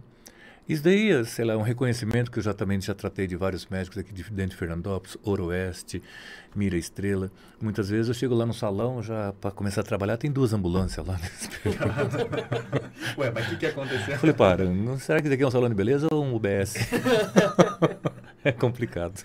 Foi até por isso um dos motivos de ter tirado Rapaz, o plano, né? é, a casa da minha mãe, qualquer hora minha mãe me põe para fora, porque eu já tô com umas cadeiras de roda lá que eu tô doando, né? Quem- aliás, quem quiser uma cadeira de banheiro, né? Me procura. tá lá, tô lá para doar, quem realmente precisar, né? Porque as pessoas se recuperam, né? Vai Uhum. fazer o que com a cadeira de roda? Então, quem quiser, né? Uhum. Cadeira assim para banho, né? Tá lá para doar. Pera, e e desde quando você retornou pro Brasil, chegou aqui na cidade, para você ter o reconhecimento do, do, do pessoal aqui da cidade, os médicos Uhum. começarem a te indicar, foi algo que demorou muito ou logo de início já? Meu primeiro é, paciente cliente foi um médico, né? E é, ortopedista de Votuporanga. Ele estava na cadeira, eu estava ali cortando o cabelo dele, ele estava naquele tique, né? Aquele negócio nervoso. E eu até perguntei para ele assim, é, é chato você cortar o cabelo com o cara mexer na cabeça, né? Eu falei, olha, eu já sei mais ou menos. a- eu sou médico, sou ortopedista, tudo, eu tenho que fazer é, uma filtração aqui e tal. Eu falei, vamos lá na maca um pouquinho, né? Não quis nem saber se ele era médico, que diabo que ele era. Fui lá, coloquei a, a coluna dele no lugar, tal, tal. E a partir daí que ele, sabe, a gente ficou amigos, né? De vez em quando a gente vai, eu vou lá para Votoporanga, a gente toma uma cervejinha lá. Mas é, aí ele começou as indicações. Aí o pessoal daqui da Santa Casa, alguns é, profissionais da saúde, fisioterapeutas também, né? E eu tenho uma, um pessoal da fisioterapia que eu também estou sempre indicando, né? Então a gente, eu achei assim, sabe, que eu iria ter assim uma certa rivalidade com os fisioterapeutas e com a área médica, né? Porque infelizmente aqui no Brasil a massoterapia ela não é reconhecida pelo no, no Conselho de Medicina, né? Mas eu tive uma boa aceita- aceitação. É, já ensinei massagem também para fisioterapeutas também, né? São meus amigos, eles indicam o meu serviço, eu indico o serviço dele. Então a gente tem uma boa relação assim de trabalho, né? Assim, não existe aquela rivalidade ah, com a, a pessoa também da acupuntura também, né? Hoje eu tenho uma, uma profissional que a gente trabalha assim, né? Na indicação, Ah, nós temos uma boa relação de amizade, né? Que é a Patrícia, né? É, tem outros fisioterapeutas que também estão sempre me eh, socorrendo, né? Quando eu preciso. E é assim, a Tami Valverde, né? Que ela é uma ótima profissional, meu respeito a ela, a Patrícia também, sabe? São pessoas assim que estão sempre de eh, muito assim de bom coração para poder ajudar as É, pessoas. e eu né? acredito também que são funções que uma complementa a outra, né? Porque, Hum. por exemplo, um exemplo, é, eu tô com um problema no ombro. Uhum. É, eu preciso da fisioterapia para fortalecer os meus músculos internos. Uhum. Só que eu posso ir para massoterapia para ajudar a aliviar a dor, né? pra Exatamente, para fortalecer mais a sua musculatura, né? Isso daí, o- a técnica dos shiatos pode, né, ajudar também, Uma né? coisa puxa a outra. Mas é Uhum. interessante isso, essa, essa rede de contatos que vai criando. De uma forma com, que um vire amigo do outro e não. Exato. um Também não, não só na parte. Eu sou assim, acho que o sol nasceu para todos, sabe? É, eu não vejo assim uma certa rivalidade, não quero ser rival de ninguém, não. Se eu corto o cabelo melhor que um outro cabeleireiro, tô cagando e andando por ele. Então, eu, que eu penso assim, acho que o sol nasceu para todos e a gente deve assim um ajudar o outro, né? Com certeza. É, hoje eu tenho assim amigos cabeleireiros, cabeleireiras também, né? Que são meus irmãos, sabe, de profissão. Chega lá no meu salão, já chega, já vai tomar um café, já senta lá na, na mesa, já fuma um cigarro. Então não tem essa frescura de salão chique. Meu salão é um salão de bairro, é um salão muito grande, né? Mas todo mundo ali é uma extensão da sua casa, né? É, eu sei que as pessoas hoje estão ouvindo e pode até mesmo confirmar. Você chega na minha casa, você não vai ficar ali no, no meu salão, você não vai ficar ali esperando. Você já vai entrar, já vai sentar lá numa- na mesa lá no fundo, já vai abrir a geladeira, você vai beber o que você quiser. Não tem essa frescura de ficar esperando. Todo mundo ali é igual. Né? Eu não vou tratar o rico melhor do que um pobre, jamais. Para mim, todo mundo é igual, cara. Perfeito. Ali é a extensão da sua casa. Exatamente. Então, eu ajudo, que eu puder ajudar um cabeleireiro, né? Se tem muitos cabeleireiros que se formaram agora, precisa de ajuda, pode me chamar a hora que quiser. Eu já socorri cabeleireiros aqui, sabe, que deu merda, né, digamos assim, no cabelo, na hora que estava indo pro casamento. Então, Nossa. sabe, você Nossa. tem que correr ali, ajudar o cara lá. E é assim, acho que é um ajudando o outro, não tem que haver essa rivalidade, né? Mas engraçado que me chamei de. Como falar? Sistemática. Eu, às Mas vezes, tá bom. Eu, eu acho que é um, um estereótipo que acaba criando. Quando a pessoa. Por exemplo, o Gustavo, eu sei que ele não é sistemático, eu conheço ele há muito tempo. Hum. Só que eu ainda tenho esse receio, porque às vezes ele tá de cara fechada, assim. Não, é Você porque, que tá bravo. o Tona Chico, né? é porque assim, é, eu tenho uma linha muito certa quando eu tô trabalhando, né? Por exemplo, eu, fica, eu fiquei um bom tempo no começo do Taverna que o Luiz apresentava junto com o Montilha, né? Eu fiquei um bom tempo ali no, onde tá o meu irmão na produção, né? E, tipo, eles estão aqui fazendo a função deles, o serviço, e eu preciso concentração total no que eu tava fazendo, não pode dar erro. Então, muitas vezes eu só tô aqui, sabe? Uhum. Tô- então, muita gente, muitos convidados podiam estar pensando que eu não queria conversar ou eu sou mais Quietão. que- também sou um pouco, né? Mas não sou mais não toque em mim, né? Mas não. Tipo do nipônico mesmo, né? É, Do eu, tava, eu tava ali full concentrado porque exige minha atenção. É. né? É, é- é uma coisa assim, é, claro, eu acredito que tem a influência cultural também do país, só que é, chega a ser até um pouco estranho, digamos assim, quando a gente vê uma pessoa, um japonês, um chinês um pouco mais extrovertido. Porque normalmente a gente tem aquela, aquele costume de ver a pessoa e pensar que ele é sistemático, estressado, mais quieto. Então, quando a gente vê alguém, por exemplo, ele, às vezes, quando ele tá fechado, eu até fico meio de canto. Eu nem Hum. falo muito com ele. Será que ele tá bravo? Não sei. Mas às vezes ele é, ele é bem extrovertido. É. Bom, é a cultura japonesa, a criação japonesa, né?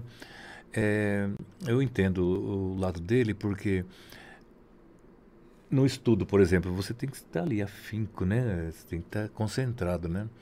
Então, se ficar um perneta ali pentelhando, saia, não.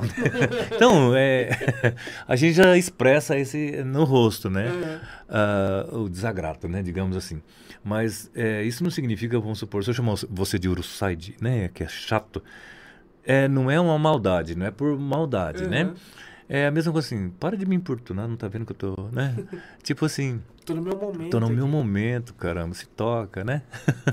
Mas é assim, essa é a, a fisionomia nossa mesmo, né? É, já é uma, é uma carranca pesada. De- de- dentre esse tempo todo de. Opa! Olha. Esse sonzinho aí que alguém fez um pix pra gente. Um pix. Um pix, lê aí pra nós, produção. A Bruna David Souza mandou 6 reais. Muito obrigado. Olha só. Obrigadão, Bom, Bruno. dona- como ela chama? Dona David. Dona David, muito obrigado. Eu, eu sempre, eu, tô, eu até me corrija, o, o Bruno, é, é, é David? É, é David. David. Só que eu- sabe da onde que vem? Se eu não me engano, também, Bruno, me corrija se eu estiver errado, mas se eu não me engano, o David do nome dela é italiano, cara. É italiana. É italiano. Caramba. É que ela tem descendência italiana. Acho Eu, eu sempre ficava no, no- na, na confusão, porque... Bruna Davi. É muita gente, eu escutava muita gente falar Bruna Davi. Não, mas é, David. Então tá certo. no início eu achava que era nome composto, mas eu falei, pô, mas não tem sentido nenhum. Então tá Aí certo. eu Muito obrigado pelos seis reais. Abraço, tá, beijão, gente? Bruno. Ajuda bastante. Obrigadão. É, e como eu tava falando, todo esse tempo da sua carreira, tudo mais, o que, que você já pegou assim de, de que virou Esses história, longos assim? 30 Principalmente na anos. parte de cabeleireiro, nessa correria. Às vezes você tem que pegar. Olha, já vi que tá rindo porque tem. tem história. De coisa assim que já aconteceu que você ficou, putz. Cara, tem, tem muita coisa, sabe? É aqui mesmo no Brasil mesmo já teve umas umas gafes meia. Uma porque eu não sei se eu entendi bem ou não entendi de uma pessoa que é muito conhecida aqui dentro de Fernandópolis, né? Chegou toda pomposa, né? Eu falei, caramba, eu não não tava entendendo o que ela tava Querendo dizer. e eu não estava conseguindo compreender o que ela queria. Aí até que ela falou assim, corta do jeito que você acha melhor. Aí, Tani, falei, caramba. Eu peguei e fiz um, um long bob nela. Eu vi o, desag- o desagrado assim no rosto dela, né? Percebi. Porque uma mulher, se você tira um dedinho, ela só falta. Se ela tiver uma arma na, sua- na bolsa, ela te dá um tiro. Né? E eu cortei mais ou menos uns 10 dedos, né? Nossa. Ficou cabelo longo. Hum? E na hora que você já começou a cortar, ela já notou. Ela já notou, eu percebi no, no- pelo espelho, né? Porque a gente percebe muito o semblante da pessoa no espelho. Ela parecia que ia, assim, me...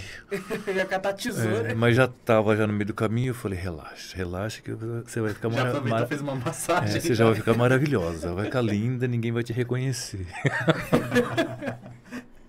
É, porque depois que começou não tem mais como parar. né? É, mas aí a gente tem que ter, sabe, aquela psicologia, sabe, de você tentar convencer, né, a pessoa depois da cagada. Não foi bem, né, mas ela deixou por minha conta algo que, se você chegar lá no meu salão e falar assim, ô Tânia, eu quero que você corte o meu cabelo desse jeito aqui, ó. Eu Faz vou, uma referência. é, eu quero essa foto, eu quero esse cabelo no meu cabelo. Eu vou olhar bem para tua teu rosto, para sua sobrancelha, eu vou olhar para o teu nariz, vou olhar para tua boca, para o teu bigode, para os teus olhos. Vou fazer esse perfil do seu se rosto. Eu falei, vai ficar uma bosta, cara. Eu sou sincero em falar, vai ficar feio. Não faz isso não. Muda esse corte, vamos fazer isso, isso, isso, isso, né?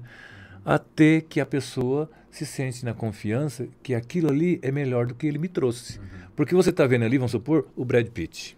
Né? É, Só não o cara- Pitt, cara. Então a pessoa olha ali, sabe, um, um, um ator bonito, um astro bonito, né? Então acha que se cortar o cabelo daquele jeito vai ficar parecendo. Não. Tem pessoa que tem uma orelha parecendo aqueles do Guerra nas Estrelas lá. então eu falo, não, sua sobrancelha vai ressaltar, é, suas orelhas vai ficar pontiaguda, né? Seu queixo vai ficar muito fino, as suas bochechas vão ficar muito ressaltadas, né? Você vai ter que ah, dar uma analisada melhor na sua sobrancelha, né? Então, eu acho que não vai combinar. É, muitas vezes a pessoa nem para pra analisar esses pontos. Do que fica bom pra É, ela e a o que não pessoa, fica. a pe- é que a pessoa vê um, um, um modelo bonito. Se É, acha no lugar do, do modelo, acho né? Mas é por isso que eu acho que é interessante você ter essa sinceridade. Falar, ó, cara. É, não porque fica vai estar o seu nome lá. Se ficar ruim, foi o Tati É, que fez, né? Então, aí nessa doida que foi, chegou. né, Thelma Gandolfi? Mas foi muito bom, sabe? Hoje nós somos amigos, a gente trabalha assim, ela tá no nosso grupo e, sabe, amo demais ela, o Juninho, né, lá da Fernavel. Um abraço para vocês. Mas foi assim, é, eu acho que cabeleireiro dela não sou mais, mas sou um grande amigo. Mulher errou uma vez. ah, errou uma vez, rapaz. Não adianta. Mas, mas eu acho que tem que ser assim mesmo. Porque, poxa, como que você não vai confiar na mão de uma pessoa que ela tem anos de prática fazendo aquilo? Uhum. Ela faz aquilo praticamente todos os dias da vida dela. Então, é, a, a, a porcentagem de, de acerto é muito, muito maior do que de erro, porque ele sabe. E até mesmo se a pessoa é, não tem muito tempo de prática, porque. De prática não, perdão. De estudo, porque tem alguns cabeleireiros que pegam com a prática mesmo. Uhum. Alguns mais antigos, por exemplo. Só que de, de tanto tempo de vivência ali, ele sabe analisar pelo seu rosto também Claro. o que é melhor, o que não é. É, o perfil da pessoa já denota qual tipo de cabelo, maquiagem, né? Uhum. a cor da roupa, o- já vai já vai combinar. Agora, se você, por exemplo, usa eh, uma mulher usa um tipo de, de traje, um vestido que não combina nada com o, pesco, com, com o cabelo dela, né? Então vai ficar uma coisa assim, eh, detona um pouquinho, né? Destoa um pouquinho do, do padrão, né? São É, e vários. São vários fatores, né? E que é o que a realmente gente existe. comentou aqui, né? Tipo, no final de tudo, vai ficar o quê? Ah, o Tani que fez esse corte É, mim. Não, no longo assim da, da, da carreira da gente, a gente tem realmente, né, algumas pessoas que eh, nem todos agradam, né? É, Porque não não, dá pra fica- agradar para agradar todo mundo, né? Mas eu tenho, desde quando eu estou aqui no Brasil, eh, são pessoas que há seis anos continuam frequentando o meu salão, sabe? Eu sou muito grato a, a Fernandópolis, a, a população, né? Dessa recepção, desse carinho que eles têm assim comigo, né? Perfeito. É, li- lidar Nossa, com tava- pessoas só, no tipo, geral. cortando assim, eu, lem- eu tava olhando pra você, eu lembrei que a gente nem acendeu a nossa luz aqui de fundo. Nossa. Mostra um pouco da É, tecnologia. vou mostrar um pouco da tecnologia, vai lá. Mas é. Realmente, eu até esqueci o que eu tava falando, Gustavo. Ah, takoyaki, com mais um pouquinho. Não, chega, pode pegar. Apesar, ah, você não tá pegando, pô. É que eu, vocês não me deixam falar, não para de falar. Pode comer? pode comer, fica à vontade. Tá Bom, bom. aproveitando esse tempo para lembrar o pessoal aí, é, se você ainda não conhece o Taverna Podcast, aproveita para se inscrever aí, deixa seu like, compartilhe com o pessoal. Lembrando também que a gente sempre a- abre no nosso Instagram caixinha de sugestão de convidados. Se tem alguém que você acha interessante chamar para estar aqui trocando uma ideia com a gente, é só mandar lá, beleza? Lembrando também o nosso Pix aqui no canto inferior direito. É, é esquerdo. Di- di- pera. calma Direito aí. Pra quem tá assistindo, É, esquerdo. direito pra quem tá assistindo, é, que tá no nosso canto direito, inferior, inferior direito, direito inferior da tela. Só apontar o seu celular aí, que ele vai diretamente pro Pix. Você pode colaborar com a gente com qualquer valor acima de um real. A sua mensagem estará aparecendo aqui na tela. É, caso você não consiga pelo QR Code, você pode descer aqui na descrição, tem o nosso Live Pix. E qual é o link, Gustavo? livepix.gg barra taverna podcast. É isso, galera. Lembrando também que a gente tem o nosso super chat, porque a partir de agora a gente é o quê? Monetizado, né? Monetizado, né, É pai? isso aí. Então, pessoal, ca- caso vocês não possam colaborar com o Pix ou Super Chat, que seja, não tem problema algum. Só de você estar compartilhando, curtindo, se inscrevendo no nosso canal já ajuda demais. Vocês não têm noção do quanto ajuda a gente. Ajuda. No Instagram também. Coloca lá, arroba taverna.podcast, aperta lá pra seguir a gente. E se você estiver assistindo a gente aí, tira uma foto, tira um print, marca a gente, marca o Tani, e a gente vai estar lá repostando depois. Acompanha a gente pra não perder nada da Spocast. É isso aí. E, e Tani, deixa eu te perguntar. Lidar com mulher nessa questão de estar trabalhando com bem-estar, a autoestima dela, eu acredito que deve ser alguma coisa assim muito, como eu posso dizer, complicada, porque é como se você estivesse andando numa corda bamba ali, tomando cuidado pra pra não errar. É muito difícil ou com anos de prática hoje em dia você já pegou o feeling, já pegou o jeito com isso? Veja bem, é, eu tenho assim comigo que o cabeleireiro ele tem que ter o dom de quando ele coloca capa na mulher, ele tem que domar. a partir do momento que você doma ela, né, ela vai ser a sua amiga, ela vai falar de todos os problemas dela, vai falar das alegrias, das tristezas, do seu matrimônio, de tudo. Ali sim você domina a situação, entendeu? E você vai falar, olha, eu vou fazer um repicado aqui, vai ficar maravilhoso em você, vai mudar totalmente o seu perfil, você vai ver como você vai rejuvenescer, vai ficar uma coisa linda, maravilhosa, né? E ali a gente trabalha com o quê? Autoestima. A autoestima da pessoa, né? Então você tem que valorizar. Então por isso que eu digo assim para todos os iniciantes, né? A- o momento que você coloca a capa no pescoço dela, né? Você tem que ter a psicologia de poder domar, né? Ali você vai ter que trabalhar, fazer o seu talento, né? Ter a autoconfiança de mostrar que realmente você é um profissional e que ela vai deixar ela maravilhosa. Atrair o cliente, né? E transformar ele no seu amigo Mesmo, também. mesmo que você dentro de você mesmo você não tenha confiança nenhuma, né? Pra poder. Tesoura tá ali tremendo, assim, o pente cai no chão. Mas você mostra confiança. Você mostra confiança ali. eu Bota falo, firme. bota um sorrisão, aquela, aquele, aquela confiança, sabe pegar com firmeza, mesmo que corte demore duas horas, entendeu? Mas faça aquilo lá com, uma- com a maior segurança. Normalmente são cabeleireiras. É cabeleireira. Cabelelei. Cab, cabe, Aí, agora eu te peguei. Cabelo. Cabeleireiras. Femininas que atendem um público feminino. É, é, é, mas eu vejo que, estando de fora, claro, é, que são a- os homens são a minoria nesse meio. Como que é pra você dentro disso? É tranquilo? Porque às vezes, dependendo do assunto que as mulheres têm no salão ali, às vezes fica meio sem jeito do que falar, do que perguntar, ou pra você também isso hoje em dia é tranquilo, é de boa? Veja bem, é, aqui em Fernandópolis eu creio que tem poucos cabeleireiros, né? Pelo tamanho da cidade, mas hum, assim, são poucos cabeleireiros que atendem somente o público feminino, né? O porquê dessa opção? Assim, o- as mulheres, né, preferir os cabeleireiros. Há um tabu, né? Não estou desmerecendo as cabeleireiras, né? É, na- nada a ver. Mas há um tabu que as mulheres preferem a mão do homem, né, pela energia. A mulher, digamos assim, a cabeleireira, se ela está, por exemplo, né, é, menstruada, com os hormônios meio na, na TPM alta, ela vai estar com uma carga negativa, né, e ela vai passar para a pessoa. Nós cabeleireiros, como os massoterapeutas, como os fisioterapeutas, que temos o, o contato diretamente com o corpo da pessoa, nós tiramos aquela energia e colocamos né, uma energia. Então tudo isso ele é muito recíproco, né? A gente trabalha muito com essa lei. E eu, eu particularmente, como sou das antigas, né? Eu sou do tempo da, da touca de gesso para fazer um progressivo, louco. do ferro elétrico. ferro elétrico não, ferro de brasa, né? Mas, é assim, você precisa é, saber, vamos supor, eu trabalho muito com a lua, com as fases da lua. Crescente, minguante, a lua cheia, né? Tem influência? Tem, tem muita influência. A lua hoje, ela. A hoje não, né? Desde tempos primórdios, é, você trabalha com a agricultura, você trabalha com a sua saúde, você trabalha com a sua com a gestação. A lua ela tem muita influência, né? E até mesmo no cabelo da, da gente. Unhas, dentes, tudo. Caramba. Caramba. Eu, eu sempre ouvi a minha mãe comentando sobre a Uhum. lua em relação a cortar o cabelo, mas eu nunca entendi o porquê disso. Eu sempre ficava ouvindo. É, agora respondendo aquela sua pergunta, porque as mulheres preferem mais os cabeleireiros, né?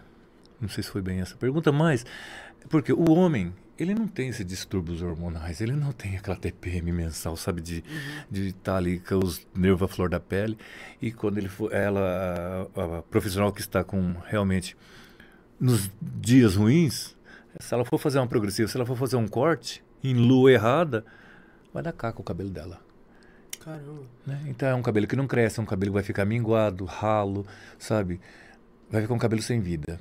Vai né? ficar meio. Isso não estou desmerecendo, não é preconceito, Sim, sabe? sim. Com as profissionais que são mulheres, Eu, né? eu de acho forma que nenhuma. também tem a questão de um- uma opinião masculina Uhum. ali, uma, uma, uma interferência, assim, numa, um tempero masculino no cabelo. Porque muitas vezes no salão, a cabeleireira tá lá, então, tipo assim, sempre é, é um ciclo de opinião feminina ali. Então, às vezes, o, o homem colocar um, um pouco do que ele acha que é o interessante Uhum. no corte já é um algo a mais ali que fica É. legal. Porque a gente procura assim o, oposto, né? Existem muitas clientes mulheres que ela não, não gosta de cabeleireiras, né? Porque há uma certa, digamos assim, segundo elas, né, uma rivalidade. Eu vou deixar essa mulher bonita, vou- então já vou deixar ela ma- mais ou menos, né? Então quer dizer, elas se sentem assim, né? As clientes Uma, se uma sentem certa é, competição. uma certa competição, né? Tá certo. É, Eu, na minha opinião, eu acho que é o profissionalismo que está ali trabalhando, né? Então você tem que dar o melhor, fazer daquela, mesmo que você não, não tope com aquela cliente, que ela é meio enjoada, mas você tem que deixar ela perfeita, uma deusa, uma diva, né? E ela tem que sair dali, porque a mulher ela não se enfeita para outro homem, ela se enfeita para outra mulher.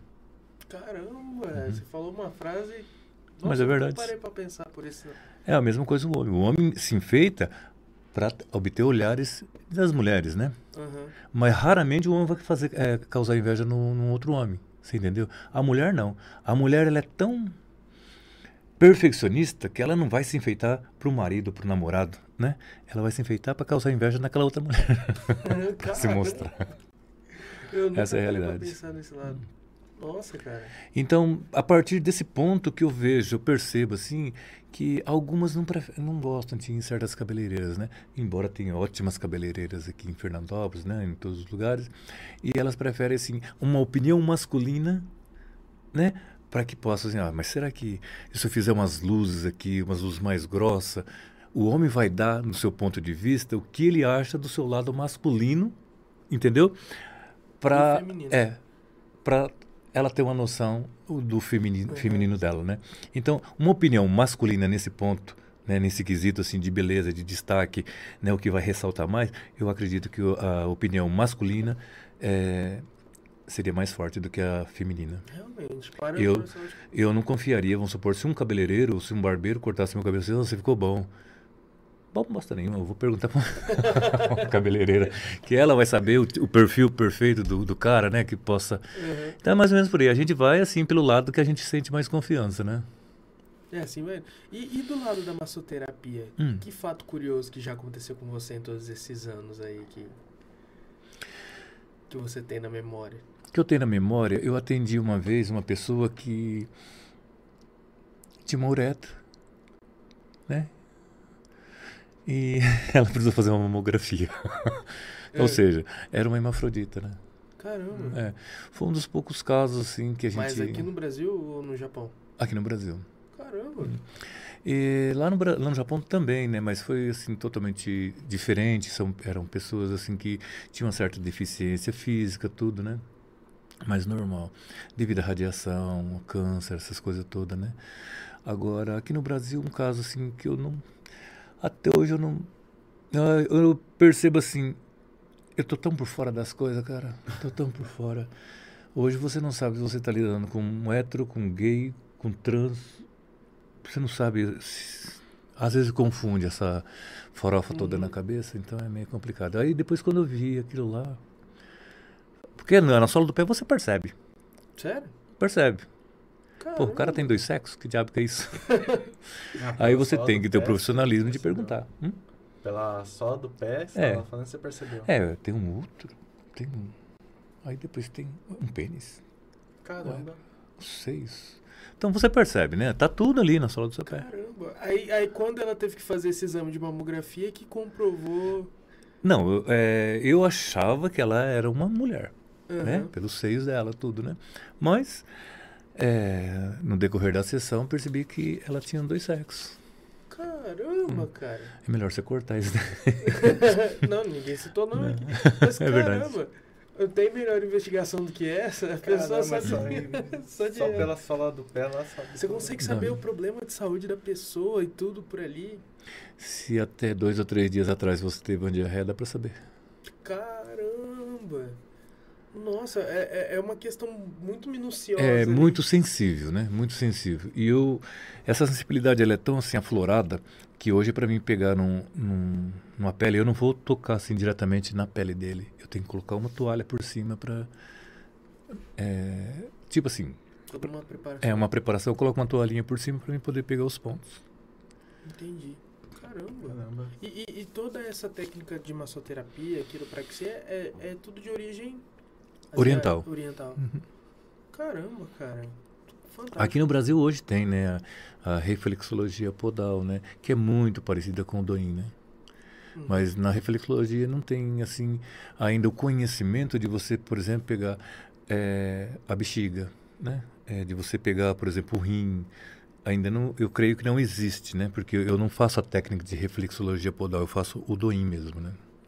Eu acredito muito nessa questão de trocas de energia. Uhum. Energias positivas, negativas. E, e como que isso funciona em relação à, à massoterapia e todas essas vertentes?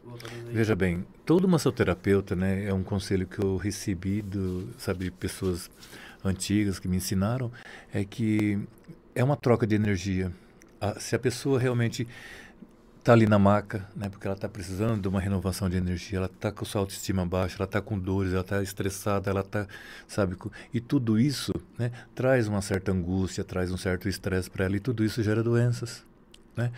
Então, hoje, a massoterapia, ela é o quê? Ela é bem-estar. Você, o massoterapeuta, ele, o profissional, ele tem que saber o chakra certo para poder ativar e jogar essa energia para o universo, para que o universo possa trazer de volta as boas energias para você.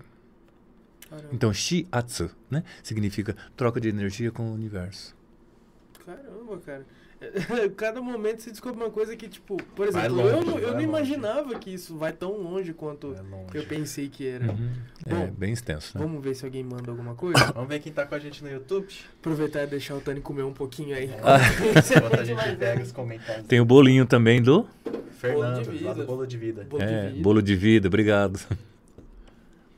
É bom, hein, cara. É bom. Bom, Bom, deixa eu abrir aqui. Meu celular tá meio travando. Enquanto o. João acessa o YouTube aí pra Faz ver a quem tá com a gente chamadinha no pra gente. YouTube, gente. Aproveitando. A gente vai falar várias vezes aqui, hein? Se inscreve no canal, ativa o sininho. Não perde nenhuma notificação aqui do, do YouTube, nem do Instagram, lá no arroba taverna.podcast. Gente, 60% da galera que assiste a gente não é inscrita no canal. Então, vamos se inscrever, não faz parte dessa porcentagem, vem com a gente. É de graça e vocês ganham um segundo da sua vida. Quem tá com a gente, João? Ó, a gente tem algumas perguntas aqui no, no Instagram. arrepiei. São, são perguntas lights aqui. Em vez de abrir o YouTube, eu abri o YouTube Music. Parabéns. Cadê o YouTube? Até aqui. Deixa eu ver se mandaram alguma coisa aqui no YouTube. Tem, tem gente no YouTube que eu tô vendo daqui, sim. Tá vendo o chat correr aí? Tô vendo o chat.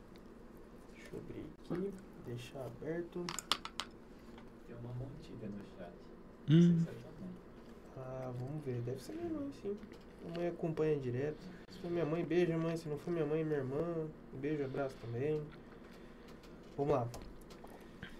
Tem vários elogios aqui também.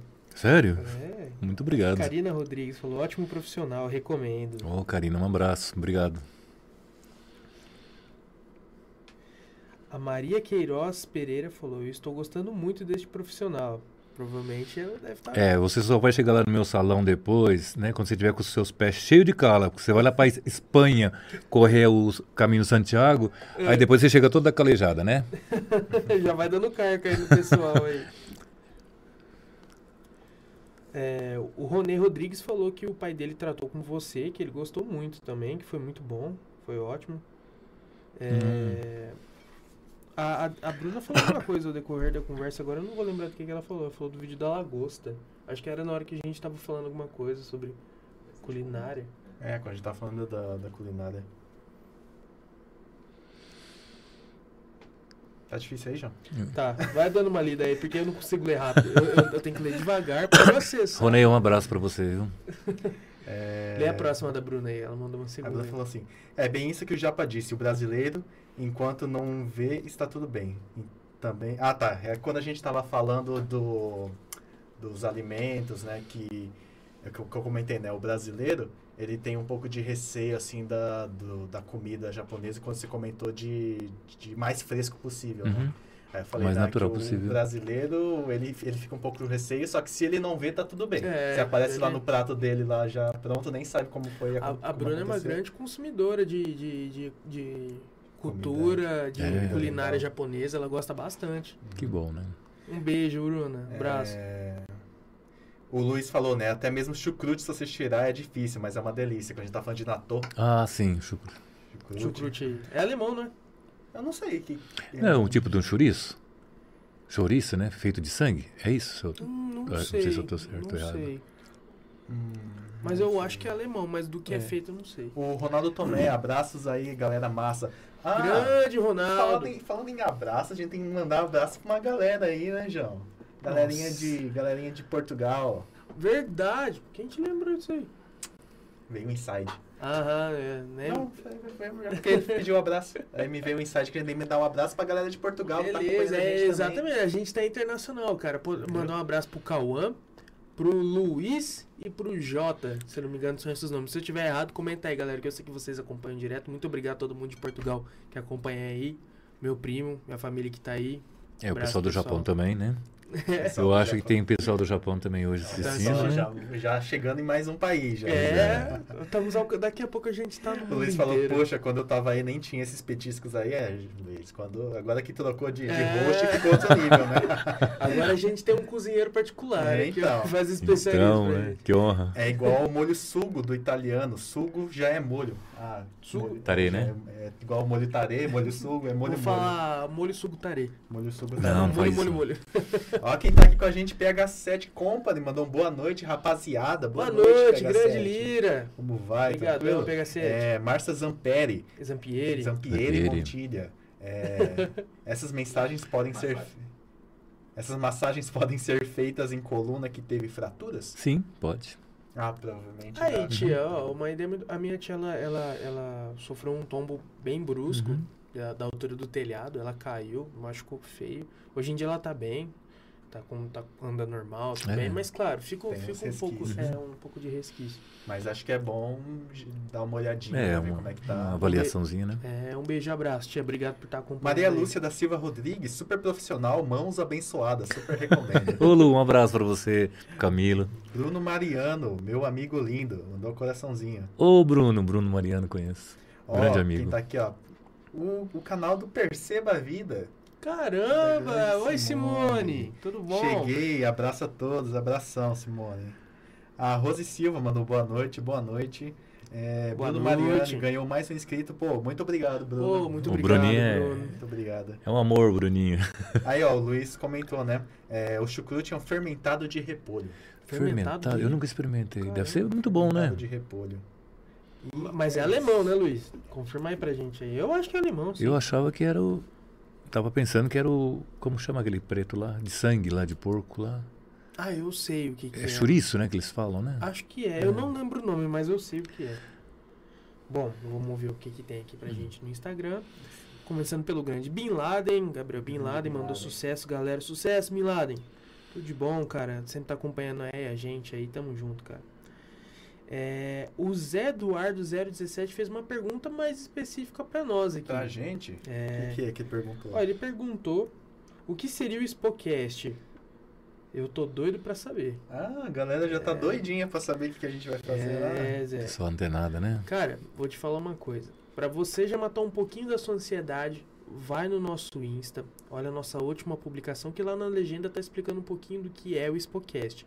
E fique atento, não só você, mas todo mundo que tá acompanhando a gente, segue a gente lá, arroba taverna.podcast, que a gente aos dias vai soltando É, as o que a gente novidades pode- O que que a gente pode soltar é que a gente vai estar lá na Expo, vai estar lá fazendo podcast ao vivo. Três Expo, dias. Três dias. E vão ter convidados bons. Bons. Coisa boa. Coisa boa. Coisa boa, coisa boa. E, uma, e um time, uma equipe muito boa também. Ah, só os melhores. né? Só os melhores. Só os melhores. Bom, tem uma pergunta aqui do Augusto Yamazaki. O que, que ele perguntou? O que você vê de mais diferente da cultura brasileira em relação à japonesa? Educação, Educação. respeito. Mas você diz que. Não que o brasileiro seja desrespeito, desrespeitoso, né? Mas você diz o que, que no Japão é. A diferença é- da- é- das culturas. Veja bem, é, no Japão, quando nós temos, adquirimos um carro, por exemplo, né, nós não buzinamos, Uhum. Em hipótese alguma. Nós não ligamos o som alto, porque Alô, vizinho? Nossa, tá- aqui é É, horrível. o meu, o meu, é, o seu direito vai até onde o meu, né, permite. Então eu sei que se um som alto vai atrapalhar a outra pessoa, o que eu gosto pode a outra pessoa não gostar, Uhum. né? Aqui no Brasil é diferente. Passa esses esses carros, né? Não tô assim, é, acho que gosto é gosto, né? Então a gente está num país liberal, né? Mas liberal demais, porque passa com os carros estourando ali, o- sabe? Um som explodindo. Você não escuta nem a música direito. Você não escuta o dum dum dum dum dum dum. Então, isso, né, na, assim, na minha concepção, é uma falta de respeito com os ouvidos dos outros. né? Muitas vezes, até mesmo durante a pandemia, é, sabe, tinha pessoas acamadas em casa, pessoas. Então a gente tem que pensar no outro, do outro lado, no próximo, né? Que um carro barulhento passar em frente da sua casa ou estacionar ali na esquina com aquele som estridente vai atrapalhar quem está da cama, sim. né? Então, é, isso daí é consciência. Né? Então a gente precisa aprender bastante o que é o espaço da outra pessoa. É, e a Né? pessoa. Então isso daí que é, é diferente aqui no Brasil. Eu quando eu cheguei aqui no Japão, ah, no Brasil, acho que no segundo, terceiro dia eu fui com a minha irmã no centro da cidade, quase que uma viatura arranca meus calcanhar. Caramba. Passou? Passou, eu estava na faixa de pedreira, mas passou e elas passam assim, sabe? Falei, não, para que isso? Né? Sabe, esses carros que não respeitam as faixas do- do- dos pedestres, né? Mesmo com o sinal fechado para eles, né? Com o sinal aberto para os pedestres, não, não, não existe esse respeito, né? Eu, eu ainda dou uma de, digamos assim, aqui dentro do Brasil, se eu ver que tem uma pessoa, eu paro meu carro, pode vir um trem de ferro, pode vir um ônibus, pode vir um caminhão, tem que parar atrás de mim.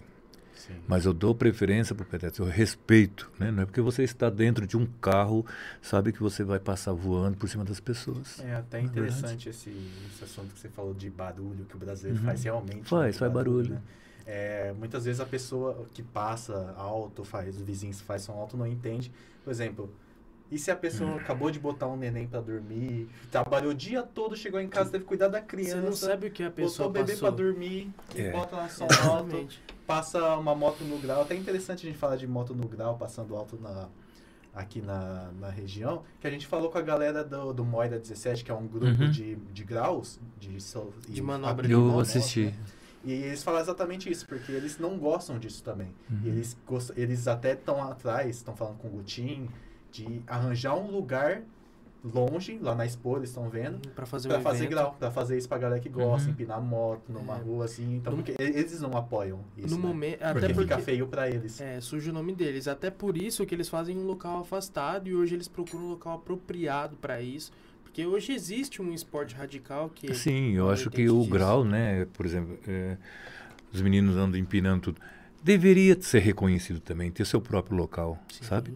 Assim como os skatistas que hoje, né, têm suas, suas próprias quadras, né? Olimpíada. né? Então, estamos nas Olimpíadas. E por que não, né? Desde que tenha o horário certo, o local certo, né? Eu acho que todo tipo de atividade seria permitido a partir do momento que você tem o respeito com o próximo. Sim, exatamente. Eu, eu acho interessante porque muitas vezes a gente vê muitas frases marcantes, muitos ditados e, e coisas que falam sobre a reciprocidade de respeito. Só que eu acho que, claro, não menosprezando as outras, mas é, a cultura japonesa é, é a que eu vejo que realmente segue isso à risca e que demonstra isso. É a única que eu vejo que, que segue isso mais assiduamente. E eu acho isso fantástico. Eu acho que se todo mundo tivesse um momento de experiência, de poder conviver com essa cultura, ia começar a entender as coisas com um olho diferente. Porque a cultura japonesa, perdão me interromper, não é só desenho, comida e, e bonequinho. É muito mais do que isso. É uma cultura muito extensa, né? E, Sim. e eletrônicos, né? É, e eletrônicos. Eletrônico, né? E é isso aí. Eu acho Tem que. mais uma. Tem mais tem uma? mais- no, no leu- Insta ou no. Você leu duas, não leu? Tem mais uma sobre Não, eu Ah, você Não, leu eu li, eu li as três. Ah, Tem mais perfeito. alguma coisa aí no YouTube? O Luiz falou que o chucrute é alemão. É, Alemão. Alemão, certo. né? Alemão. É, re- repolho fermentado, acho que eu nunca comi. Não, eu achava que era tipo almôndega. Almôndega? É, uma- Ah, é um tipo de uma salsicha, Luiz? Ah, ele vai, vai comer. Não, mas eu. Ah, a gente- Só se tiver algum acompanhamento de carne, mas ele falou que vai repor. Um É, salsichão. Você, ô Tani, só complementando mais pra gente finalizar. Uhum. Durante a sua época no Japão, é, você entrou mais na cultura, além da, da gastronômica, né? Você também go- gostava de fazer outras coisas? Tipo, você tinha algum hobby que você gostava, Cultura tradicional. jogar? Porque no Japão é muito forte essa cultura dos eletrônicos, Uhum. né?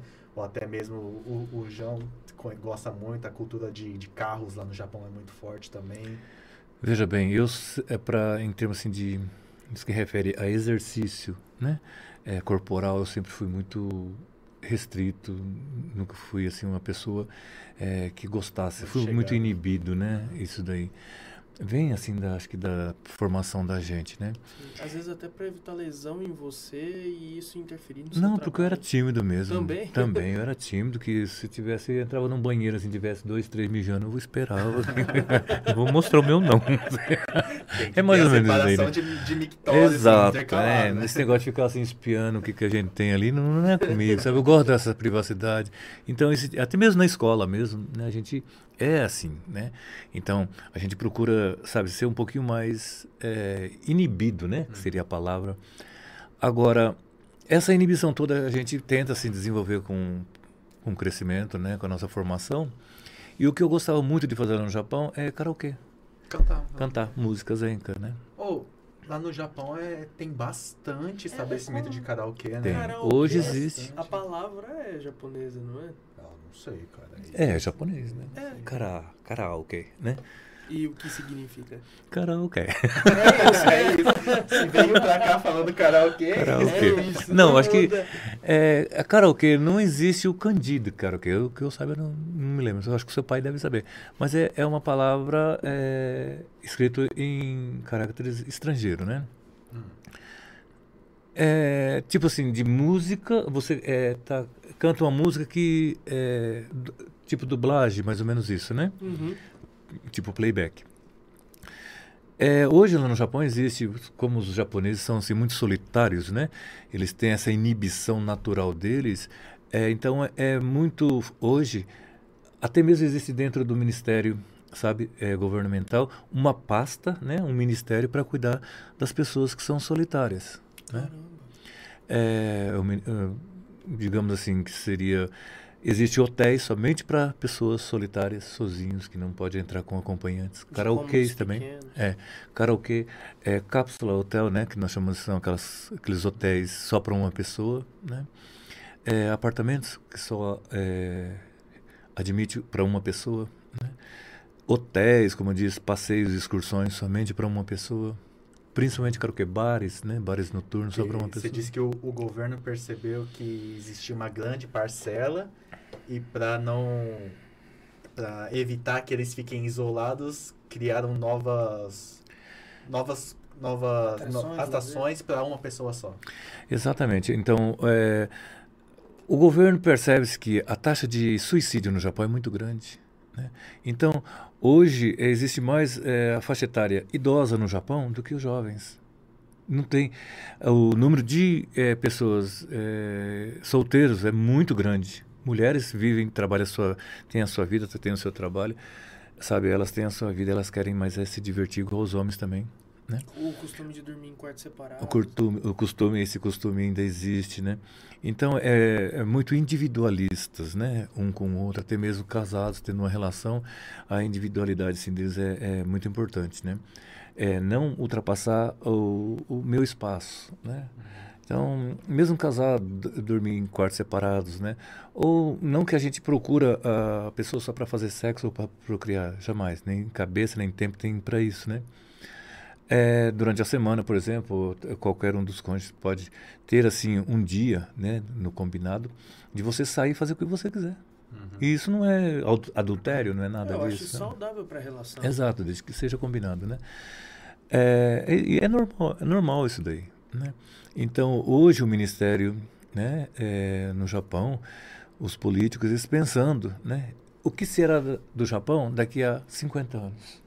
Considerando que está com poucos jovens. É, então a introdução de estrangeiros, né, de outros países dentro do, do arquipélago, dentro do país, para que possa haver assim uma esse tipo de miscigenação, né, digamos assim, agora a partir de agora, com tanto homens quanto mulheres, para surgir talvez uma nova geração, Uma nova cultura. uma nova cultura, né?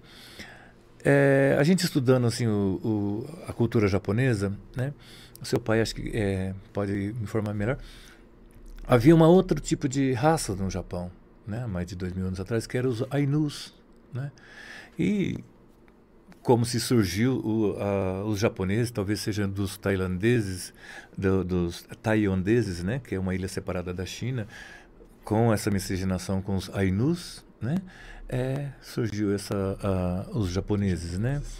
E hoje existe, acho que uma vilinha pequenininha dos Ainus ainda, é, provavelmente na, no, mais pro, pro norte do, do mas, Japão, mas né? é em questão de, de fisionomia. É... É totalmente diferente. Totalmente Eles são mestiços, uns russos, uns brancos, tipo de russos com chineses, sabe? Sai, sai essa coisa aqui, digamos assim, mestiço. Um, um, um loiro. Um loiro do olhinho meio puxadinho, É, né?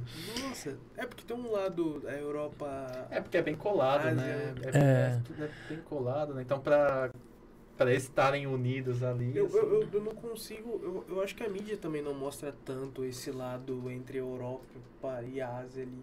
Bem a divisa, eu falo. A Mongólia, por exemplo, né? Ela- Tem ideia de, de onde situa a Mongólia? Eu não tenho ideia. Eu sei que a música lá é muito interessante. eu, gosto de pesquisar a música dos locais. Então, como que naquele eixo, sabe, é, acima da Rússia, ah, há, esse tipo de, de povo? Por exemplo, existe é, uns, o, não o Paquistão, mas um, um outro paizinho pequenininho, e eles são meio japonesinhos também, né? E são islâmicos. é, Caramba. dentro do próprio Tibete, por exemplo, né? Ali próximo do, do Vietnã, é, você encontra ali dentro do Tibete certas aldeias, né? Que eles são é, barbudos, tipo os tailandeses, é, como chama? Turcos, né? Usam aquelas roupas típicas da, dos Emirados lá, mas são tibetanos, são pessoas Caramba, é uma mistura de cultura. que- dentro da própria China mesmo, né? Você andando, sair de Bei, eh, Beijing ou Shanghai, por exemplo, você vai regredir, vamos supor, eh, 100 anos atrás, 200 anos atrás, numa cultura dentro de um próprio país. né? pe- Pessoas isoladas. Exato, uma, um país que tem tantas, tantos idiomas, tantas miscigenações, que são turcos, que são eh, afeganistãos, eh, cruzados com, não digamos cruzados, essa misci- miscigenação, né, que sai um outro tipo de, sabe, de, ah, é, e todos, todos são chineses. Cara, Então a China, o domínio da China é tão grande, tão grande que é, que tem é complicado, várias, cara. várias, várias Etnias, né? diferentes no mesmo, Ah, no É, mesmo mas não muito- muito a complicado. população de lá é exorbitante. exorbitante. China, né? É não sei quantos grande. bilhões, né? Acho que a Nossa. China tá perdendo. Acho que a Índia chegou a passar a China em questão de população, né? Mas de qualquer jeito é Hum. bilhões. Ah, é? Nossa, pá, é, dá, dá a sensação de que é um andando em cima do Cê, outro. pra você ver, né? Como a gente acha que o, o mundo é, é enorme, mas que tá todo mundo um perto do outro, né? Tá tudo juntinho, assim, no mesmo país vai ter um monte de Se gente, gen- é, se a gente- diferentes. Uhum. É que nem que a gente comentou, né? A gente acha que a Rússia e os Estados Unidos estão longe um do outro. Só que não, eles estão bem pertinhos, né? Porque o mundo é redondo, né? Então eles estão bem pertinhos um do e- outro. E, é tipo o fim de um ali. é- É, então, considerando que os Estados Unidos é dono do Alasca, Se eu não me Então. engano, é, o, o- a Rússia é bem perto da China. sim, Tipo, é colado. colado. Colado. Cara, é que você tinha falado de Japão, não falou? Não, o Japão também é colado da Rússia e colado da China. Sim, mas eu falei a Rússia Meu e os. Estados Unidos. Ah, é, porque. Ah, ah, A Rússia e os Estados Unidos. Ah, Eu, até, eu, vi, eu vi até um- uma matéria que a Rússia e os Estados Unidos são donos de algumas ilhas, né? Do Japão, né? A Rússia e os Estados Unidos. Os Estados Unidos. Hum. Eles são donos de algumas ilhas. E se considerar essas ilhas, a distância entre eles é uns 30 quilômetros Entre um país e outro. entre um país e de outro. E Caramba. a gente acha que tá longe, mas é tudo, tudo pertinho do outro. Se, se a gente parar um momento da vida pra pensar, tipo, da origem, não da sua origem como família, mas a origem da humanidade, você começa a notar que realmente é, essa questão de preconceito é uma coisa cada vez mais fútil do que a gente já sabe que é. Porque na hora que você percebe que tudo veio de uma coisa só e que todo mundo é uma mistura, tipo, não é porque o Brasil é- tem uma vasta gama de miscigenação que aqui é só assim. Não. O Japão, por exemplo. É, o tipo É, o Japão. A história do Japão né, é, é antiga. Né? Em relação à China, o Japão é novo. muito- É muito louco. É muito. isso. É, porque a China hoje ela tem mais de aproximadamente quase é, mais de 7 mil anos, né? Pra você ver, né? O Brasil tem Hum. 500 anos, mais de 500 anos. Só que dentro do- do- da floresta amazônica, não sei se você é, ficou sabendo há algum tempo atrás, existiu É, ah, 500 Uma civilização, anos, né? É, 500 anos assim, né? 500 anos de É, Brasil. de eu esqueci o nome. Akiba. Akibaba. Akidau. Aki, né, é algo assim, né? Que foi uma é, civilização muito inteligente, né?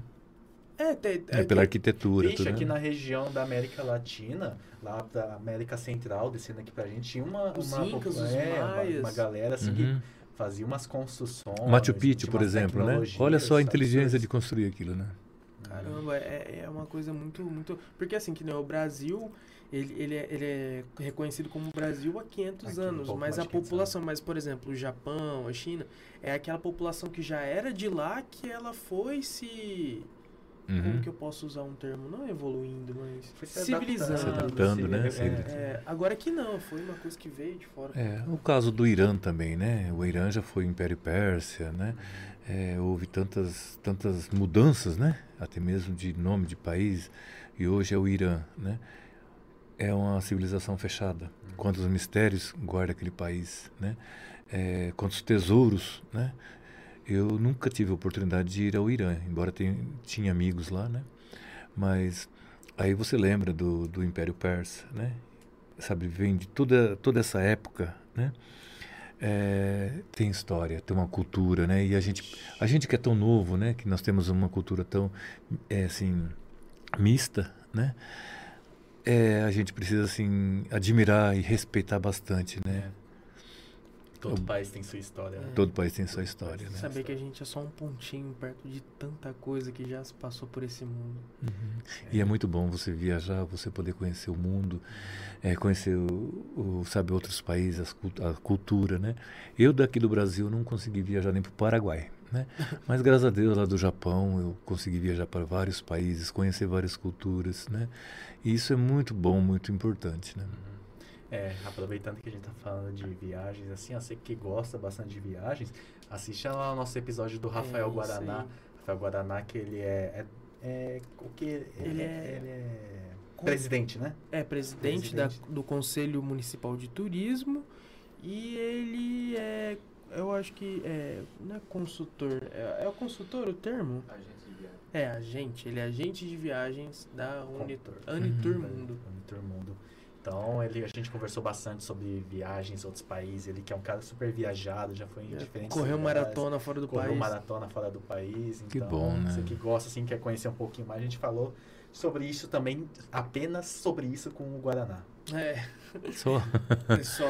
de- É. Nossa, Ah, não, eu digo assim, só viagens. Só, só sobre viagens. Olha que né? legal, né? É, Deve a, ser. gente, a gente pegou um, um, um assunto que não estava sendo tanto abordado aqui. Uhum. Mas bom, é isso. É isso. Tani, Eu agradeço. Muito obrigado. a sua Eu que agradeço o convite, de né? aqui, De ter aceito o convite nosso, poder estar aqui trocando essa conversa. Hum, Muito obrigado. Fica aberto o espaço, as portas para uma próxima vez, futuramente. Deixa seus direcionamentos aí pro Como pessoal. a galera Uhum. pode te encontrar. Bom, é, meu salão ele fica ali na, aqui mesmo no bairro Planalto, né? Ali na rua José Bonifácio, 371, né? É um prédio simples, duas portas, a casa de todo mundo. Telefone para contato. É o telefone para contato é o 17 9966 10 E o 543. Instagram. Não sei, deve ser Estúdio Tani. Eu não ligo muito para isso. né? Ah, a gente tem na descrição, daqui a pouco Tem. a gente fala. Eu não quase eu não, não entro em redes sociais porque eu não tenho tempo. Estúdio, underline, Tani, underline, cabeleireiros. Olha, legal. Isso aí. Tani, novamente, muito obrigado por estar aqui com a gente. Muito obrigado, Avisando né? pessoal. agradeço muito, né? É, agradeço a- o convite, né? O seu também, dependendo da hora aí que me aturando, né? Ah, Koitsan, isso. Koitsan também, dá uma olhada, até um, gozaimasu. um, rango. Pois é, diferenciado, né? É. Ao? Fernando também, do, do bolo, muito obrigado. E é isso Eu aí. agradeço. Lembrando, pessoal, que esse episódio vai estar no Spotify também. Caso você não possa assistir, tem para ouvir o, o- não só esse episódio, mas todos os outros nossos episódios. Lembrando, vocês fiquem atentos às nossas redes sociais que a gente vai estar soltando novidades sobre a Expocast. Vem. E é isso aí, pessoal. Boa noite a todos. Muito obrigado a todo mundo que assistiu, que ajudou a gente. E é isso aí. Até semana que vem. Valeu. Pessoal. tchau. tchau. Sai